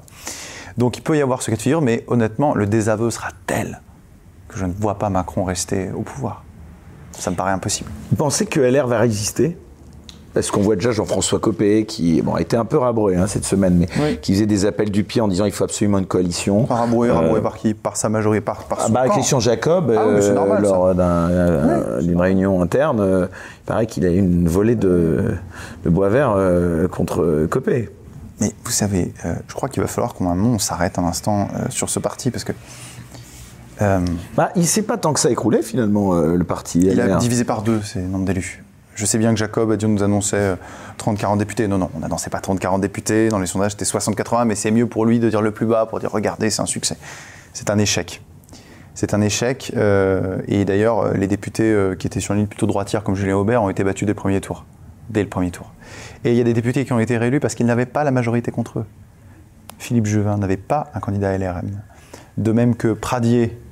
Pradier n'avait pas député LRM. Le retour de notamment Laurent Wauquiez euh, qui pourrait Alors lui, le il, peut- parti. euh, il a une position déterminante dans le parti parce qu'il y a, mon il y a, il me semble, 18 ou 20 députés euh, LR qui viennent de sa région. Donc ça fait quand même un tiers des élus euh, sur lesquels il a euh, potentiellement un certain, un certain contrôle. Euh, mais pour autant, revenir, pourquoi faire? Enfin, je veux dire, Non mais arrêtons-nous un instant sur LR. Il y a deux types de personnes chez LR aujourd'hui. Il y a ceux qui pensent, comme Philippe Juvin, que c'est terminé. LR, c'est fini. C'est-à-dire, euh, euh, Macron n'est pas une parenthèse dans l'histoire de la Ve République. La tripartisation est arrivée euh, et LR et LRM, il n'y a pas beaucoup de différence, donc on va s'entendre. Il faut un gouvernement de coalition nationale et il faut même fusionner tout ça. Bon. Moi, je pense que ces gens ont raison. Et il y a la deuxième catégorie de gens comme Jacob ou Pradier ou d'autres qui pensent, et ça c'est très important, ils sont piégés dans une boucle temporelle, ils n'ont pas digéré 2016-2017 ce qui s'est passé. Ils n'ont pas compris que, en fait, Emmanuel Macron n'était pas une parenthèse, euh, que la réunion du centre droit et du centre gauche qu'a fait Emmanuel Macron n'est pas temporaire, mais qu'elle est durable, que la tripartisation de la vie politique est actée et qu'ils sont une inconnue dans cette mais, oui, mais ils sont une inconnue dans cette équation. Une inconnue déjà parce qu'en fait, accessoirement, ils te disent la droite, mais ils ont déçu, pour pas dire trahi, depuis 40 ans. Ils ont endetté la France, ils ont promis de la dureté en matière migratoire et sécuritaire. On a vu ce que ça a donné sous Sarkozy en matière de migration. Ils se sont tous partagés le pouvoir. Mais, et puis ils se sont partagés le Sans pouvoir. Sans compter que Sarkozy a reçu euh, une élue, euh, bah, celle qui était. Euh, et il a soutenu l'opposante à Brigitte Kussler en plus. Bon, donc si vous ça voulez... vous a choqué? Non, j'étais très content. Vraiment, j'étais très content. Moi, je trouve que euh, Sarkozy va au bout de. C'est non, parce que je, je, vous devine comme ayant été sarkozyste. Jamais. Que... Non, jamais. Jamais. Alors, je vais être très honnête avec vous, parce que vous voyez de l'aigreur peut-être dans ce que je vous dis, mais pas. Enfin, c'est pas de l'aigreur, c'est de l'agacement. C'est-à-dire, en fait, ce, moi, ce qui m'énerve, ce sont des escrocs. Il faut le dire, ce sont des escrocs.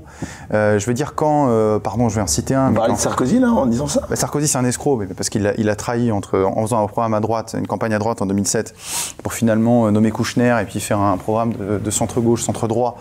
Et c'est pour ça que le Rassemblement national derrière, Front national, a augmenté ses scores. Mais mais il y a, si vous voulez, Chirac a trahi aussi, mais il y a un moment, les gens qui arrivent derrière et qui nous disent à l'intérieur des LR, il faut refonder la droite. Euh, il faut arrêter de tra trahir, il faut une, une, droite dure, une droite euh, solide qui, comme euh, Pécresse, disent qu'il faut lutter contre le grand remplacement. Mais quand il fait au pouvoir ces gens-là? Ils ont été au pouvoir il y a encore, enfin, pendant 40 ans. À un moment, il faut se réveiller, quoi. On leur a pas donné deux chances, on leur a donné une chance, deux chances, trois chances, quatre chances. 40 ans de chance. Mais oui, ça suffit à un moment. Donc, si vous voulez, euh, euh, moi, c'est pas de l'aigreur que j'ai. Moi, Sarkozy, j'ai suivi sa campagne, j'étais jeune. En 2006, euh, sur le fauteuil du salon avec mes parents, et je regardais un petit peu, je le trouvais très talentueux. Euh, mais puis j'ai vu après ce qui s'est passé. Je lui disais ça, j'avais 15 ans, quoi, 14-15 ans. Bon. mais il y a un moment, ça suffit.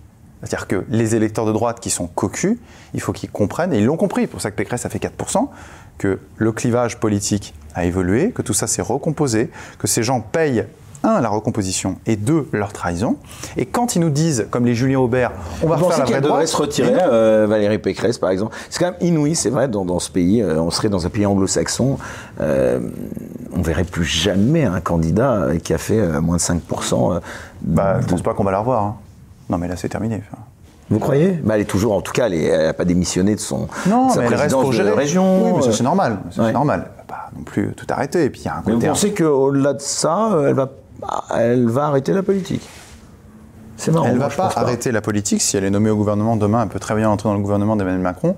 Mais je pense qu'en tout cas, ce ne sera plus une figure de LR, euh, candidate à la présidence de la République. Euh, voilà, elle va continuer dans sa région. Si elle a une portée de ministre, elle le fait. Mais, mais voilà, à l'intérieur des LR, Vous elle croyez plus que Valérie. Pécresse, Jean-François Copé seraient capables de rentrer dans un gouvernement Bah, Macron Copé, il l'a déjà dit. Ouais. C'est évident. Mais quelle est la différence Parlons du fond. Pouvez-vous me citer une différence de fond entre LR et LREM sur les questions économiques? Euh, moi, j'écoutais Jacob. Jacob disait, très bonne interview de France Inter, il faut le dire parfois, Léa Salamé a, très bien interviewé Jacob, et lui dit, euh, Jacob lui dit, mais on n'est pas du tout d'accord, on n'a pas du tout la même ligne. Euh, par exemple, sur la retraite à 65 ans, il n'a pas fait les réformes, il n'a pas fait les réformes, puis il parle de manière générale, il dit rien de très, très précis, sauf cette retraite. Et là, Léa Salamé lui dit, mais si demain on vous dit un accord de gouvernement, Macron vous propose un accord de gouvernement avec la retraite à 65 ans, est-ce que vous acceptez? Puisque ça va dans, vo- dans votre sens. Oui, mais il l'a pas fait. Mais s'il vous dit qu'il va le faire avec vous, Euh, oui, mais il faudra qu'il rejoigne nos propositions. Bah oui, donc allez-y. En réalité, les LR jouent euh, sur, enfin, ils font un pari qui est de, mais pour moi faux, qui est de dire, en fait, si Macron disparaît, nous on récupère notre électorat. Macron, 70% des plus de 65 ans ont voté Macron au second tour de l'élection présidentielle. L'électorat des Républicains, c'est un électorat plutôt bourgeois, un peu comme Macron, et plutôt âgé, plutôt comme Macron. Donc il y a un sentiment de cette fait volée, de cette fait dépouillée. D'accord? Et encore plus, encore plus fort au moment de la présidentielle en 2022, premier tour avec Pécresse qui termine à 4%. Donc eux, c'est l'idée de récupérer leurs électeurs. Donc ils veulent durer le plus possible en disant ça va revenir comme avant, etc. Sauf qu'ils oublient que, un, on a changé de monde, que deux, ils ont 40 ans de trahison derrière eux, et, et qu'il y a de moins en moins de monde dans ce parti quand même et qu'il y a des réalités sociologiques aussi, parce que des classes moyennes, il y en a des dizaines de milliers, je ne sais plus combien, des dizaines de milliers de personnes qui quittent la je crois que c'est pas loin de 100 000 personnes qui quittent la classe moyenne en France chaque année. Donc leur sociologie électorale fond, comme celle de Macron d'ailleurs aussi, pareil pour les, pour les retraités. Euh, enfin, les retraités, il y en a toujours, mais je veux dire, c'était des gens qui maintenant, quand les nouveaux retraités, votent généralement plus à droite et plus front, euh, enfin Rassemblement National, euh, que, que LR. Donc, donc ils, on a changé de monde on a changé de monde. Pierre Gentil, on arrive euh, bientôt au terme de cette émission. Justement, euh, euh, ça va nous permettre de, parler, vous, le citiez à l'instant, le Rassemblement national, donc c'est 89 députés. bon, même Marine Le Pen, évidemment, ne s'y attendait pas. beaucoup n'auraient pas misé un copec sur Marine Le Pen au moment où Éric Zemmour se lançait dans cette campagne présidentielle avec, à un moment donné, des sondages mmh, qui portaient aux portes du pouvoir. enfin, aux portes du pouvoir, je vous, je vous coupe. Hein aux portes du second tour. Du second C'était ça ce qui était la difficulté. La raison pour laquelle Zemmour, là, il y a eu l'effet Mélenchon, un petit peu d'Ukraine on veut, surtout l'effet Mélenchon qui monte, et le phénomène de. il avait quand même dit, j'avais vu un tweet de Louis, il disait euh, dans quelques temps, je serai où président de la République Oui, comme Mélenchon, euh, Premier ministre. Mais en réalité, ce qui, je vais vous dire, ce qui a le plus péché pour Zemmour, on ne l'a pas dit, mais c'est pas tant l'Ukraine, il y a un peu Mélenchon, l'effet vote utile, mais Éric Zemmour, le problème, c'est qu'il arrive sur un narratif au présidentiel qui est de dire le Rassemblement national, le Front national échoue depuis 40 ans à chaque élection présidentielle. Quand il arrive au second tour, il échoue au second tour. Et il dit à la présidentielle, c'est la 16e fois qu'un Le Pen Exactement. échoue. Sauf que, il a eu tort d'après vous? Bah oui, mais ah ouais, je vais vous le dire après. Mais sauf que Éric Zemmour, je vous dis, il arrive en disant Marine Le Pen ne pourra pas se faire élire, elle peut arriver au second tour, elle ne pas se faire élire. Mais lui, dans aucun sondage, il n'était plus haut que Marine Le Pen ne l'était. Et je pense que ça, ça a beaucoup joué. Beaucoup joué. Il était entre 33 et 38% peut-être 40. Là où Marine Le Pen tutoyait à un moment les 49-50. Alors elle a fini à 42, c'est vrai, mais à combien aurait terminé Eric Zemmour? Donc ça aussi, ça a joué. Parce que Zemmour pouvait peut-être aller au second tour, mais il ne pouvait à aucun moment, jamais, il ne pouvait l'emporter. Donc ça, ça a beaucoup joué. Oui, ça a beaucoup joué. Vous pensez que Marine Le Pen pourrait se représenter en 2027, que les cartes sont en train d'être ah bah, déjà... Tout a changé, même Mélenchon aussi maintenant. Bien sûr, mais attendez... Euh, c'est une bah, D'autant plus si vous dites, euh, il pourrait y avoir des événements qui. Vous pensez qu'on va aller au terme de ce second quinquennat d'Emmanuel Macron? Alors là, je ne veux pas me lancer dans des pronostics parce que là, depuis une semaine, moi, je ne fais plus de pronostics euh, aussi longtemps à l'avance. Euh, ce qui est sûr, c'est que ça va tanguer, oui. Ça va tanguer. Soit Macron retrouve une majorité, soit il la perd et peut-être effectivement il démissionne. Euh, mais en tout cas, il est possible, il est probable, possible, plus que dans aucun autre quinquennat, qu'Emmanuel Macron effectivement parte avant la fin de ce quinquennat. Et peut-être pas que pour des raisons institutionnelles. Ne sous-estimons pas aussi le phénomène social. Hein. Si demain nous avons une grogne telle en France qu'on l'a connu et plus encore que les Gilets jaunes, euh, ça peut aussi amener la démission du gouvernement et du président de la République, qui en plus est euh, euh, plutôt, pas en minorité, mais avec une simple majorité relative au sein de l'Assemblée nationale. Donc donc il y a un double étau, l'étau de la rue qui peut arriver par la pression sociale, et puis aussi l'Assemblée nationale qui ne lui est pas acquise. Pierre Gentil, on va terminer cette émission comme on l'a commencé, à savoir euh, sur vous, en tout cas votre situation. Vous êtes avocat, vous êtes, euh, on le voit de plus en plus présent euh, dans les médias. merci encore d'ailleurs d'avoir accepté cette invitation. la politique, c'est un sujet qui, qui d'ailleurs titille beaucoup d'avocats, parce qu'il y a beaucoup finalement. beaucoup d'avocats ont fait de la politique. Beaucoup Nicolas Sarkozy était avocat. C'est pas un bon modèle. Dupont-Moretti est avocat, toujours selon vous pas un bon modèle. Euh, un engagement en politique, bon, de fait, de facto, euh, vous l'êtes déjà engagé en politique. Euh, qu'est-ce qui d'abord vous a motivé à vous, à vous investir plus en politique? Est-ce que vous ne prenez pas un risque par rapport à votre activité d'avocat? Est-ce que finalement, ce n'est pas un tremplin avant un engagement réel au sein d'un parti, au sein je ne sais pas, euh, vous vous sentiriez plutôt proche du RN, à ce que j'entends ou J'ai des sympathies pour le RN, j'ai des sympathies pour Éric Zemmour, je n'ai aucune sympathie pour les Républicains, euh, et puis aussi accessoirement pour toute une droite qui est un petit peu droite hors les murs, euh, des gens qu'on parle un peu moins, des, des instituts comme l'Institut Iliade, des gens qui font partie de la nouvelle droite, qui, qui appartiennent, enfin, je me, je, me, je me, sens complètement en phase. donc il y a tout cet écosystème-là. Oui, oui, moi je m'en suis très proche. Ensuite, vous savez, vous avez Ce serait une évolution naturelle parce que ça, ça transpire de, chaque mot quand même. Vous êtes passionné de politique. Oui, bien sûr. Donc ça, ça devrait être. Mais vous savez quoi je vais vous, dire, je vais vous dire. Alors je vais vous dire une chose. Que dénoncer c'est bien, proposer c'est parfois un peu plus compliqué. Ouais, encore que. Enfin, parfois je peux donner des pistes, mais ensuite, enfin moi j'ai pas la vérité absolue, donc je Enfin, pardon, j'essaie de rester modeste aussi. Je ne parlais pas nécessairement de vous, hein. je parlais des gens qui sont inscrits dans la critique. Bien sûr. Moi, je vous dire, de chroniqueur. J'ai eu la chance, en fait, moi, j'ai eu la chance, et d'ailleurs, je le mesure toujours comme une chance, euh, de, à un moment, euh, de pouvoir m'exprimer dans les médias. Et typiquement, euh, la première fois que c'est passé, c'est sur CNews. Au départ, je devais intervenir pour parler d'une décision du Conseil constitutionnel sur le pass sanitaire. Et après, euh, on m'a rappelé, on m'a dit vous pourriez venir en plateau, etc. Et puis après, j'ai tourné, etc. Parce que vous êtes un bon client, comme on dit dans les médias. Bah, en fait, c'est surtout, non, c'est plus simple que ça. C'est qu'en fait, au moment du pass sanitaire, pass vaccinal, pardonnez-moi, mais moi, quand j'étais sur un plateau, j'étais le seul à défendre ce que je disais. Par contre, bon, dans la rue, j'ai vu que j'étais pas tout seul. J'ai plein de gens sympathiques qui, m'ont interpellé. Bon, ça fait un peu bizarre euh, au, début, mais ça donne beaucoup de baume au cœur. Vraiment, d'ailleurs, je remercie encore. Ça donne vraiment beaucoup de baume au cœur les gens qui disent merci. Euh, Vous n'êtes toujours pas vacciné?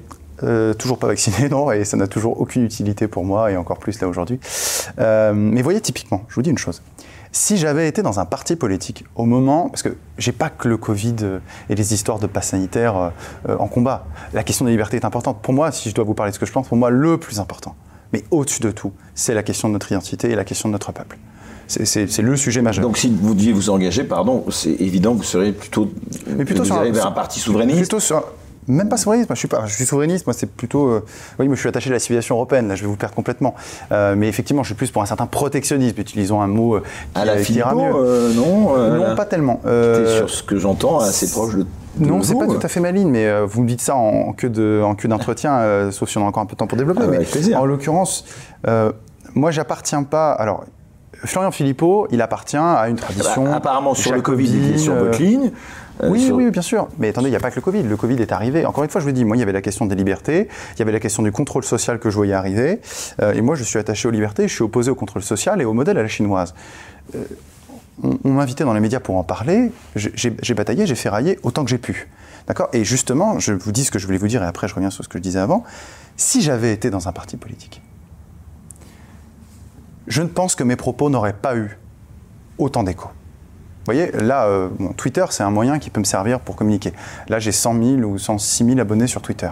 C'est énorme. Euh, j'en avais 15 000 au début quand j'ai commencé. Donc j'ai multiplié par, euh, je sais pas, bon tu par 8, admettons. Vous vous rendez compte que vous faites euh, plus d'audience que des quarts d'heure de chaîne d'info Non, quand même pas. Mais mais il y a des vidéos où j'ai pu taper 500, 600 000 ou juste sur mon Twitter. Mais si j'avais été marqué dans un parti politique, vous voyez par exemple, moi il y a des gens des, des, mélanchonistes, des gens hors champ, hors cadre. Ah, vous voulez dire en liberté de parole, c'est ça? En liberté de parole et surtout les gens peuvent plus facilement se reconnaître dans vos propos et plus facilement adhérer à vos propos quand ils ne voient pas tout de suite une étiquette. Quand les gens voient une étiquette, ça bloque tout de suite. Donc du coup, c'est plus facile de faire, faire passer certaines idées. Vous voyez ce que je veux dire? Vous n'êtes pas tout de suite catégorisé. Quand on vous voit quelque part, on voit, on voit tout de suite votre étiquette. Et on s'arrête souvent à votre étiquette. Et puis on zappe. Là, si vous n'avez pas d'étiquette, on peut vous écouter plus de 30 secondes. D'accord? Et c'est ça ce qui change tout. On n'a pas essayé de vous récupérer Non. Bah, on n'a pas essayé de me récupérer. Euh, vous voulez dire, est-ce qu'on m'a fait des propositions pour les législatives? Non, pas du tout, pas de proposition. Non, non, j'ai pas eu de proposition pour, euh, pour être député que ce soit. Mais encore une fois, je, vous l'ai dit, c'est, euh, je vais pas vous dire exactement tout ce que, tout ce que j'ai en tête. Moi, pour l'instant, je fais ce que j'aime. D'accord? J'ai deux choses importantes aujourd'hui, enfin j'ai plein de choses à faire dans ma vie. La première chose, effectivement, c'est mon cabinet que j'ai lancé. D'accord? Je veux être indépendant, je le suis, je suis très content, ça se passe très bien, je suis très heureux. J'ai eu la chance euh, de travailler pendant trois ans et demi euh, au sein d'un grand cabinet d'avocats chez Del Sol Avocat, euh, où j'ai été bien formé. Euh, ça m'a donné des clés. Maintenant, ces clés, je les utilise. Ça, c'est une part de mon activité. Et à côté, mais ça va aussi avec, c'est que j'ai la liberté de pouvoir arriver dans la presse et de parler. Et maintenant, pas seulement des questions du Covid, mais aussi, et pas seulement du pass sanitaire, mais aussi de, un peu d'actualité, et puis de thématiques d'identité, de sécurité. Et pas que de politique internationale etc. Enfin, sans, sans être une encyclopédie. Hein. en fait, je suis un citoyen qui donne mon avis là-dessus et j'essaie de l'argumenter. C'est tout, c'est aussi simple que ça. D'accord? S'il y a des gens qui trouvent que c'est bien, tant mieux. Et s'il y a des gens qui trouvent que je suis pas légitime, bah écoutez, tant pis. Je le dis, je le pense. Point. Euh, ça, c'est ma joie, pouvoir faire ça. Et je ne suis pas payé d'ailleurs pour faire ça, j'en profite, profite, pour répondre. Je n'ai jamais demandé d'être payé. Et je, enfin, je, ah, justement, vous n'êtes pas payé quand vous intervenez sur CNews Non, non, jamais. Et euh, alors, j'ai jamais demandé, je sais pas, peut-être que j'aurais dû, mais aussi je me disais, surtout au moment du pass sanitaire pass vaccinal, je voulais pas que les gens si à un moment euh, j'étais payé et que ça se sache dans la presse, je ne voulais pas que les gens pensent que ça aurait pu altérer d'une manière ou d'une autre la sincérité de mon engagement. Parce que, enfin vraiment, et d'ailleurs c'est ça ce que j'aime bien aussi euh, chez Zemmour, mais indépendamment, il y a d'autres politiques pour lesquelles je trouve qu'il y a ça, c'est l'importance de la sincérité. Moi, je ne vis que pour ce que je dis et pour ce que je crois. Je ne peux pas vivre dans le, dans le faux, dans l'apparence. je sais prendre des formes, je, sais essayer, par exemple, je ne dis pas tout de manière brute. J'essaie, quand je parle à la télévision, euh, je, m'efforce toujours, même si je ne porte pas toujours une cravate, même là, vous voyez, je ne porte pas de cravate, euh, parce que euh, je, voilà, j'avais pas de cravate aujourd'hui. Il fait chaud. Mais voilà, il fait chaud. mais vous voyez, par exemple, sur un plateau télé, j'ai toujours systématiquement, bon, de plus en plus dans la vie, j'ai toujours une cravate. Et j'essaie toujours d'être présent. devraient avoir des cravates? À l'Assemblée nationale, vous savez que normalement c'est obligatoire. Normalement. Normalement. Alors, il me semble que ça a été changé parce que les députés France Insoumise n'ont pas trop aimé euh, le règlement. Mais, mais vous voyez, en fait, l'importance que je donne, c'est rien. Hein. Mais aujourd'hui, porter une cravate, ça devient révolutionnaire. Hein. Euh, je travaille dans le milieu des avocats d'affaires, tout le monde ne porte pas de cravate. Et pourtant, j'étais dans un cabinet français où la cravate était encore, il y a quelques années, euh, quasi obligatoire. Bon. moi, je me souviens de réunions où c'est une, une, aparté, mais j'étais avec un avocat à l'ancienne, et je me souviens très bien de réunions avec les clients, c'était vraiment avocat à l'ancienne, où si on, descendait pour faire la réunion avec le client, si je n'avais pas de cravate, je remontais ailleurs, ou même il m'est arrivé d'aller acheter une cravate à côté, euh, parce que ça ne se faisait pas. Et je peux vous dire qu'il me jetait juste un regard, j'avais compris. mais ça, c'est le monde d'avant. mais c'est le monde aussi que j'aime bien, c'est le monde de la présentation. Euh, aussi bien en politique qu'en matière d'avocat, est-ce qu'il y a eu des... Qui, grands avocats euh, qui vous ont inspiré, qui vous ont donné la, vocation peut-être? Ah, en matière d'avocat alors j'avais beaucoup, ça va vous surprendre, mais j'ai pas mal discuté avec Roland Dumas, voyez-vous. Quand j'étais euh, étudiant en droit, j'allais. Qui était avocat. Qui était avocat, qui est ancien président du Conseil constitutionnel, euh, qui est une institution sur laquelle j'ai beaucoup tapé. Qui n'était euh, peut-être pas forcément un modèle, pardon. Non, non, non, non, j'ai pas dit que c'est un modèle. Je vous dis pas. Ah non, non, je vous dis pas que c'est un modèle. Non, je vais vous surprendre. Il y a des avocats en matière d'intégrité. Vous voyez, par exemple, Robert Badinter est quelqu'un qui, par son intégrité, même si je ne suis pas du tout mes convictions, mais par son intégrité, par son honnêteté intellectuelle, oui, par sa stature, je dois le dire, quand j'étais étudiant en droit, et même avant, m'a beaucoup inspiré. Euh, et puis après, euh, ce sont des, ce sont des figures assez, euh, assez, assez générales en réalité. parfois, certains films. Enfin, je, je, trouve qu'il y a dans, dans l'avocat, c'est un noble combat. L'avocat, c'est celui qui reste quand il n'y a plus personne pour vous défendre. Voyez Alors ça, c'est le profil type des pénalistes. Et je fais un tout petit peu de pénal, mais c'est pas du tout ma spécialité. Mais l'avocat, c'est celui qui vous conseille, celui qui est là dans, dans, dans, l'obscurité, quand il n'y a rien, quand vous êtes perdu dans les normes, euh, ou quand vous êtes tout seul et que vous êtes en garde à vue. Et je, trouve que cette, cette, petite lumière, soit qui vous éclaire sur le droit, soit qui vous éclaire dans la garde à vue quand vous êtes euh, tout seul et, et qui est avec vous, bah, je, moi, ça, ça m'attirait et ça m'attire toujours et je trouve que c'est assez noble. Et puis en plus, on comprend beaucoup de choses. On comprend, moi, dans mes études de droit, j'ai compris euh, les institutions, j'ai compris les, des, règles qui me paraissaient euh, euh, complètement obscures. Et, c'est ça ce qui, ce qui m'intéresse. Donc voilà. Ensuite, voilà, des modèles, modèles. Vergès, ah oui, si, j'avais en tête. Si, oui, si, voilà, à Vergès. lui. si, si, Vergès. Ah oui, Vergès, bien sûr. Si, si, Vergès. Mon grand regret, moi j'étais trop jeune, mais j'aurais beaucoup aimé faire, un, faire mon, un de mes stages chez, chez Jacques Vergès. Euh, je ne l'ai pas fait. Alors, vous voyez, j'ai pris des avocats de gauche là, pour l'instant. Hein. Euh, j'ai pas ah, pris euh, l'avocat de Maurice Papon. Hein. Enfin, remarque, si, si, si. Mais j'ai pas pris l'avocat de, de, de, Philippe Pétain. Hein, mais, vous n'avez pas été jusqu'à Dupont-Moretti. Non, alors attention, Dupont-Moretti. Mise en examen et ministre en exercice. Ça, ça pose pas bah, un, si, problème à un, avocat comme vous C'est un peu surprenant. Si, en termes de légitimité. Bah, tant qu'il n'a pas été euh, condamné, pour moi, il a à rester euh, aux responsabilités. Alors Dupont-Moretti, je vais vous surprendre. Euh, Dupont-Moretti, je, j'aborde complètement ce qu'il est politiquement et même peut-être un petit peu humainement parce que je trouve que parfois il est méprisant dans ses débats. Je voyais un débat avec Thierry Marini où vraiment il ne le regardait pas. Enfin, il est d'une suffisance. Par contre, en tant qu'orateur, ce soit sur les plateaux télé ou même quelques fois où, où j'ai vu des, moments où c'était filmé euh, au, prétoire, je trouve qu'il est extraordinaire. Je trouve qu'il a une, une, façon de parler, une façon de s'exprimer. Euh, c'est un, un très grand orateur. Alors c'est un orateur en son style. Vous savez, c'est mon maître qui disait ça, il y, a, trois types de grands orateurs. Il y a les, orateurs qui vous séduisent en rapport individuel. Celui qui sait s'imposer avec vous, qui vous charme, parce que c'est un métier de charme. Il y a celui qui sait, donc c'est au singulier, c'est Hegel, on est dans Hegel. Singulier, le particulier, celui qui sait faire le silence dans un groupe d'amis. Ça aussi, c'est une forme de charisme. Et puis il y a celui qui sait parler à la foule. et là, on est dans l'universel. Euh, Moretti, dans le genre singulier, euh, et un peu particulier, avec euh, plutôt le particulier, il arrive à faire taire tout le monde. Par contre, je ne suis pas sûr que ce soit un, orateur exceptionnel devant une grande foule. Vous voyez, par exemple, un très bon orateur dans une grande foule, c'est Jean-Luc Mélenchon.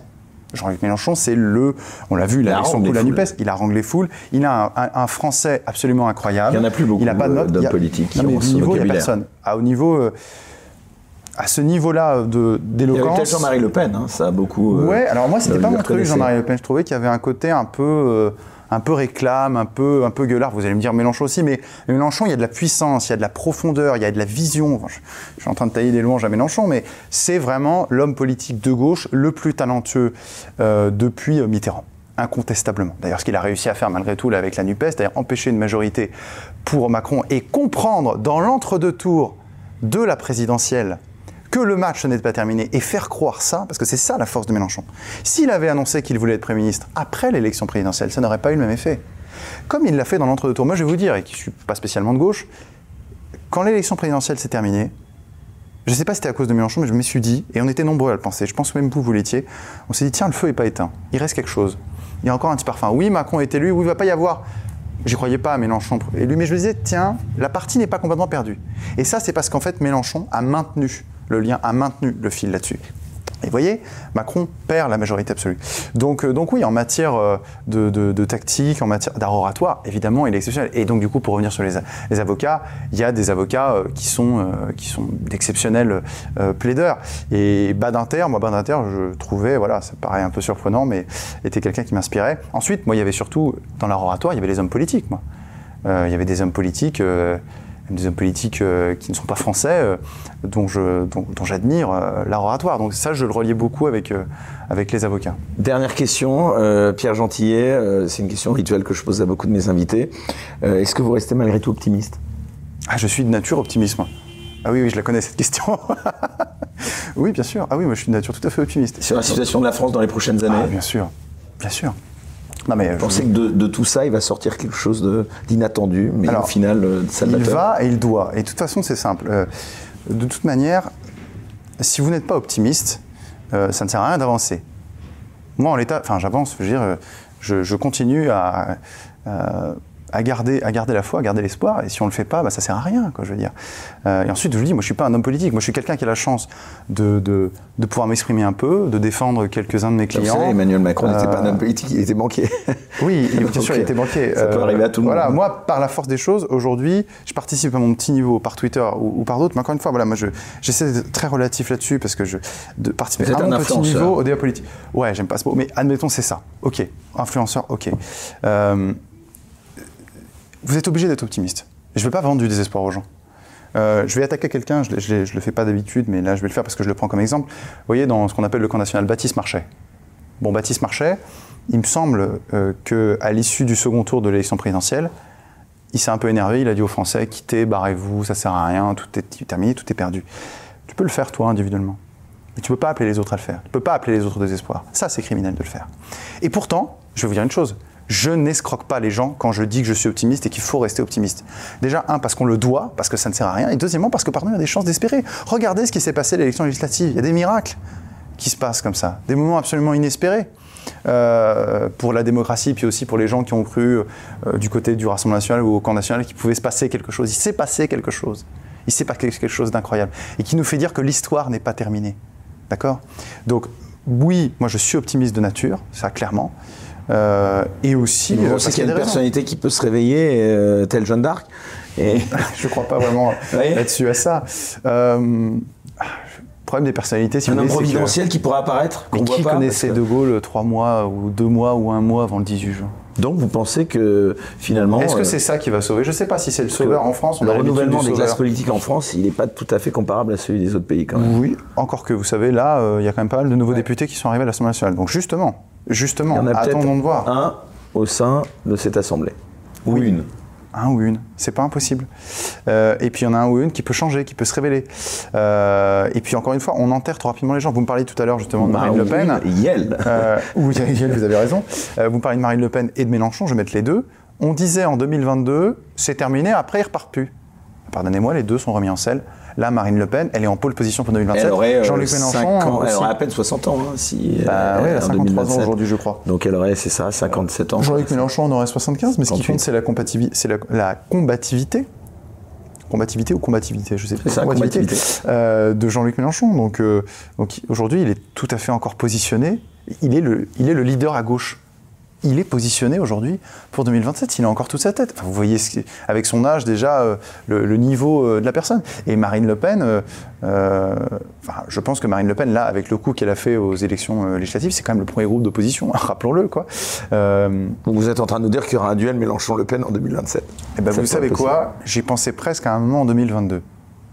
Alors moi j'étais persuadé là. Il y a un truc sur lequel je ne vais pas planter, et ça je prends un témoin, euh, j'avais dit ça à pas mal d'amis, euh, dont Pierre, si tu nous regardes, euh, c'est que j'avais tout de suite, mais vraiment, mais dès 2018, je m'étais tout de suite dit, Jean-Luc Mélenchon fera un gros score. Un sera le leadership, le leader à gauche, parce que le PS c'est terminé. Et deuxième, j'ai vu ça quand j'ai vu Olivier Faure arriver, je vous le dis clairement. Le PS qui existe encore. mais... Qui existe encore, mais dans une coalition qui est englobée, comme le sera sans doute LR demain. Et je m'étais toujours dit, Mélenchon, et un, type talentueux, et deuxièmement, il a le leadership aujourd'hui à gauche. Il a un socle électoral euh, qui grossit. Vous avez vu les scores qu'il a fait en Seine-Saint-Denis et qu'il a fait Roubaix, 52%. Hein, au premier tour de la présidentielle. C'est spectaculaire. Et euh, quasi un grand chelem euh, en, Seine-Saint-Denis pour les législatives. Donc je m'étais dit, effectivement, qu'il pouvait accéder au second tour. Ça s'est joué très peu. Il a fait 23, quelque chose pour cent au second tour. Il était à 1% de Le Pen quand même. 1%.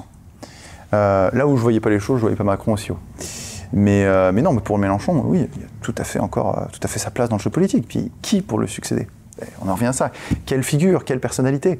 Euh, Mais voyez, ayez confiance dans le temps. Regardez comme les choses évoluent. Regardez le paysage politique à 5 ans, regardez-le aujourd'hui. Regardez-le avant Emmanuel Macron. Regardez-le aujourd'hui. On était en 2016. En 2016, on pensait quoi en 2016 On pensait Sarkozy, Hollande, on était dans le vieux monde PS, UMP. Aujourd'hui, le PS, euh, n'existe quasiment plus. Les deux ont été digérés. Le LR est complètement écartelé. Le RN a un groupe de 90-89 députés. Euh, la gauche s'est radicalisée avec un grand bloc NUPES où Mélenchon est le leadership, alors qu'en 2016, il était à peine à 9% dans les sondages. Euh, et il y a un type qui s'appelle Emmanuel Macron qui a réuni le centre-gauche et le centre-droit. Mais imaginez ce qui va se passer dans 5 ans. Donc vous voyez qu'on a des raisons d'être optimistes. Et eh bien, ce sera le mot de la fin, donc avoir des raisons d'être optimiste malgré tout. Merci beaucoup Pierre Gentillet d'avoir accepté ce long entretien. Merci à vous tous de nous avoir euh, suivis. On se retrouve bien évidemment la semaine prochaine pour un nouveau numéro des Incorrectibles. J'en profite également pour remercier notre fidèle partenaire Terre de France. Je vous souhaite donc à tous une très bonne semaine et comme je ne cesse de le dire, surtout restez incorrectibles. Très bonne soirée à tous.